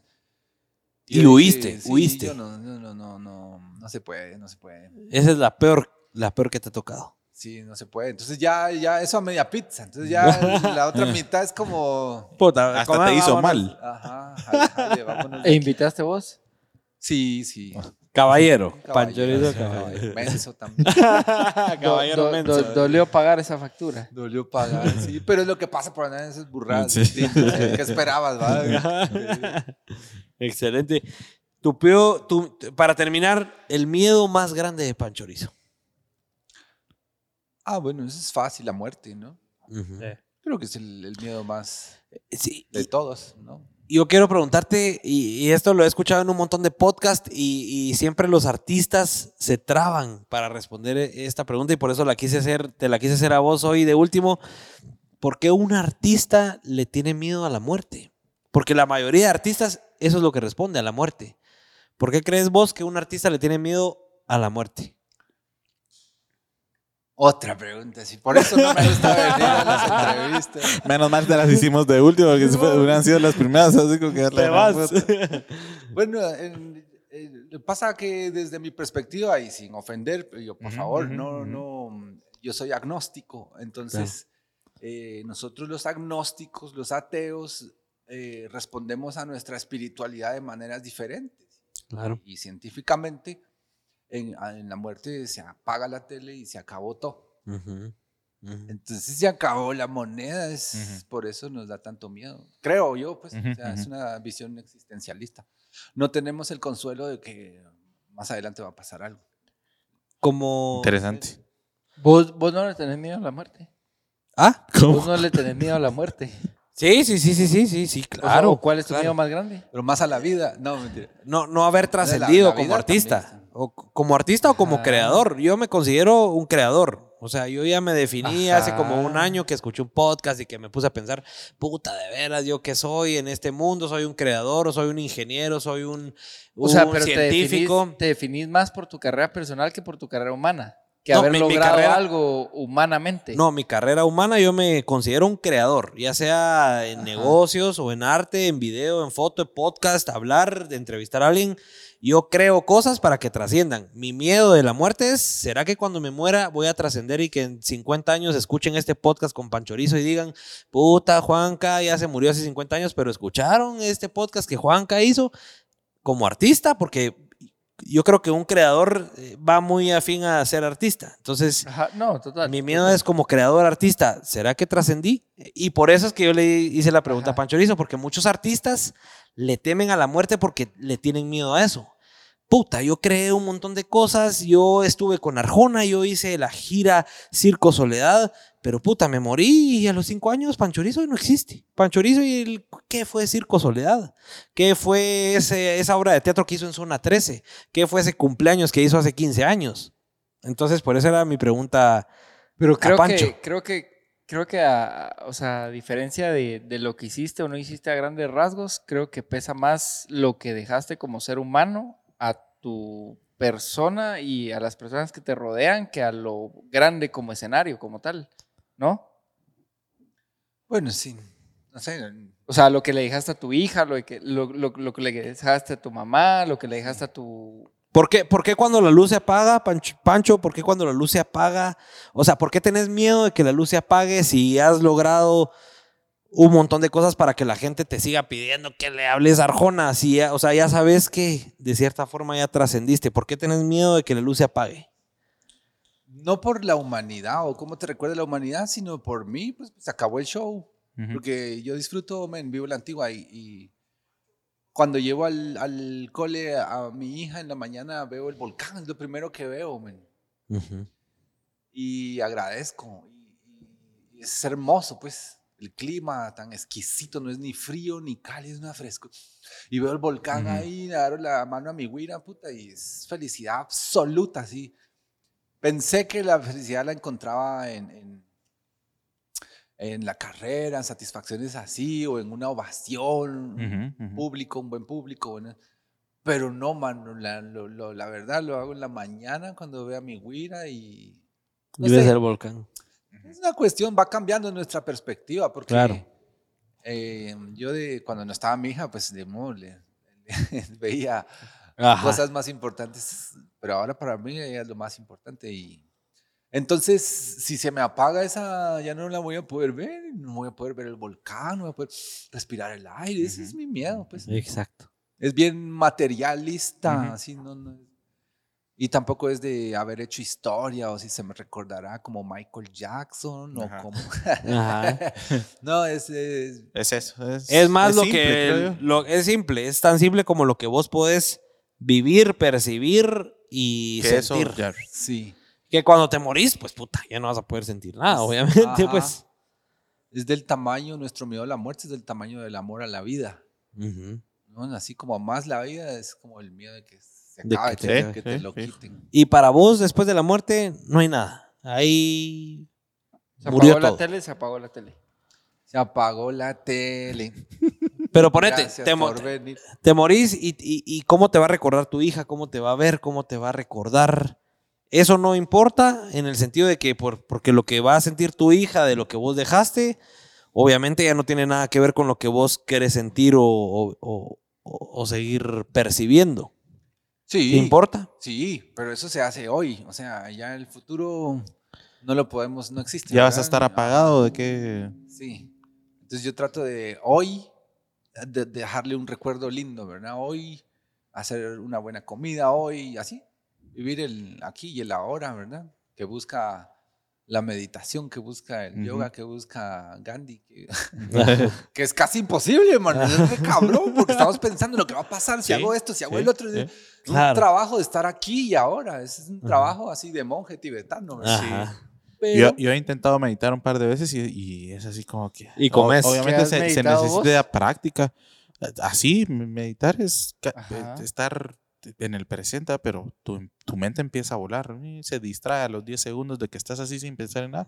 Empiezas a pensar, eh, ¿qué voy a hacer hoy? ¿Qué va a pasar mañana? ¿Qué- Sí, total. Qué excelente, Pancho. en el baño, en la ducha. No, no. Sí. No, pero sí, es, em, hacer nada, por ejemplo, es casi imposible. Ajá. Sentarte, hacer nada y pensar solo es Hoy por casi hoy. imposible. Aunque no es malo pensar, pensar y pensar no es malo, Ujú. porque decís, bueno, hoy voy a hacer esto. También esa es la onda, organizar, ¿verdad? No tener ese mono loco de Sí. rama en rama entre el futuro y el pasado que ni está aquí ni, ni va a venir. O sea, estar aquí ahora es un trabajo, una tarea ahí para toda la vida. Para todos. Y ya Excelente. recibimos los primeros haters. Dice la entrevista iba bien, en el cierre la cagaron. Muchas gracias, Julio. Bueno, vamos a terminar la- el episodio 27 Que- con Panchorizo, que- con los hacer, regalitos. no se le puede complacer a nadie. Sí, claro. No, no, no, eso no ¿Qué hay Julio que es? buscarlo. Gracias a los Julio, espérate, espérate, espérate. Julio C. Méndez Rosell. Gracias, Julio, por seguir conectado. Te queremos. Alegando, pero está viendo. Te queremos. Bueno, vamos a terminar el episodio de Panchorizo con los regalitos de nuestros patrocinadores. Por favor, Gaby, pues primero que nada, tal vez la gorrita, pasémosla, que es la de, de identidad. Ellos son los que nos hacen las gorritas Panchorizo. Toda suya, de los Pélex, para que nos recuerde, para que la cuelgue ahí donde quiera, O se la ponga algún día. o se la ponga. hip hop con esta basada. Va, buena onda, buena onda, Panchorizo. Una, mie- una mielita ahí de Déboras Miels. Esta mielita es 100% natural, es deliciosa. Yo me la he comido con, con Nice. panqueques.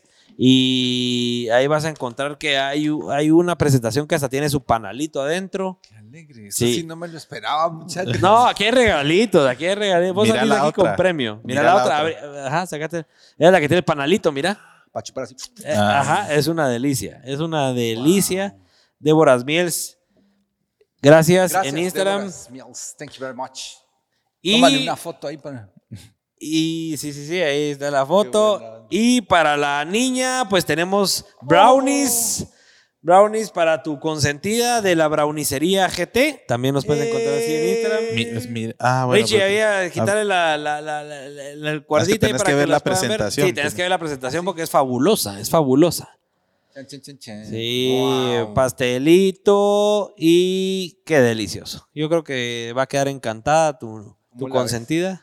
Lo tengo que probar. hombre. Sí, ahí écheselo. Es- La es todo tuyo. brownicería, gente. La Muchísimas brownicería, gracias. gente. Qué buena onda, se agradece. No me lo esperaba, de verdad, es que sorpresón. No, no, no, pues ahí te vas con regalitos y pues nada. Ahí terminamos el episodio 27 de los Pelex Podcast. Ey, Gracias, felicidades, Pancho. felicidades. No, hombre, Y gracias a vos. en esta tarea tan ingrata. Buena onda. No, hombre, gracias por apoyarnos y por venir a compartir todo esto. Creo que la, la- de verdad la audiencia se mantuvo, la audiencia siguió creciendo, tu historia es impresionante. Algún día te vamos Nos a proponer hacerte una película, nos sí. quedamos cortos. Hay mucho, hay mucho, Pancho, y gracias por haber, haber donado tu tiempo para que nosotros podamos hacer esto. Entonces, eternamente agradecidos y pues gracias a todos los que nos vieron también, porque aquí estamos en los Pelex Podcast. Nos vemos el otro miércoles. El domingo anunciamos al invitado, así que quédense pendientes. Y pues ahí termina un episodio más de los Pelex Podcast. Gracias, Pancho. Te agradecemos mucho. A ustedes, gracias. Buenísima onda. Y hasta luego. Nos vemos en el próximo Pelex Podcast.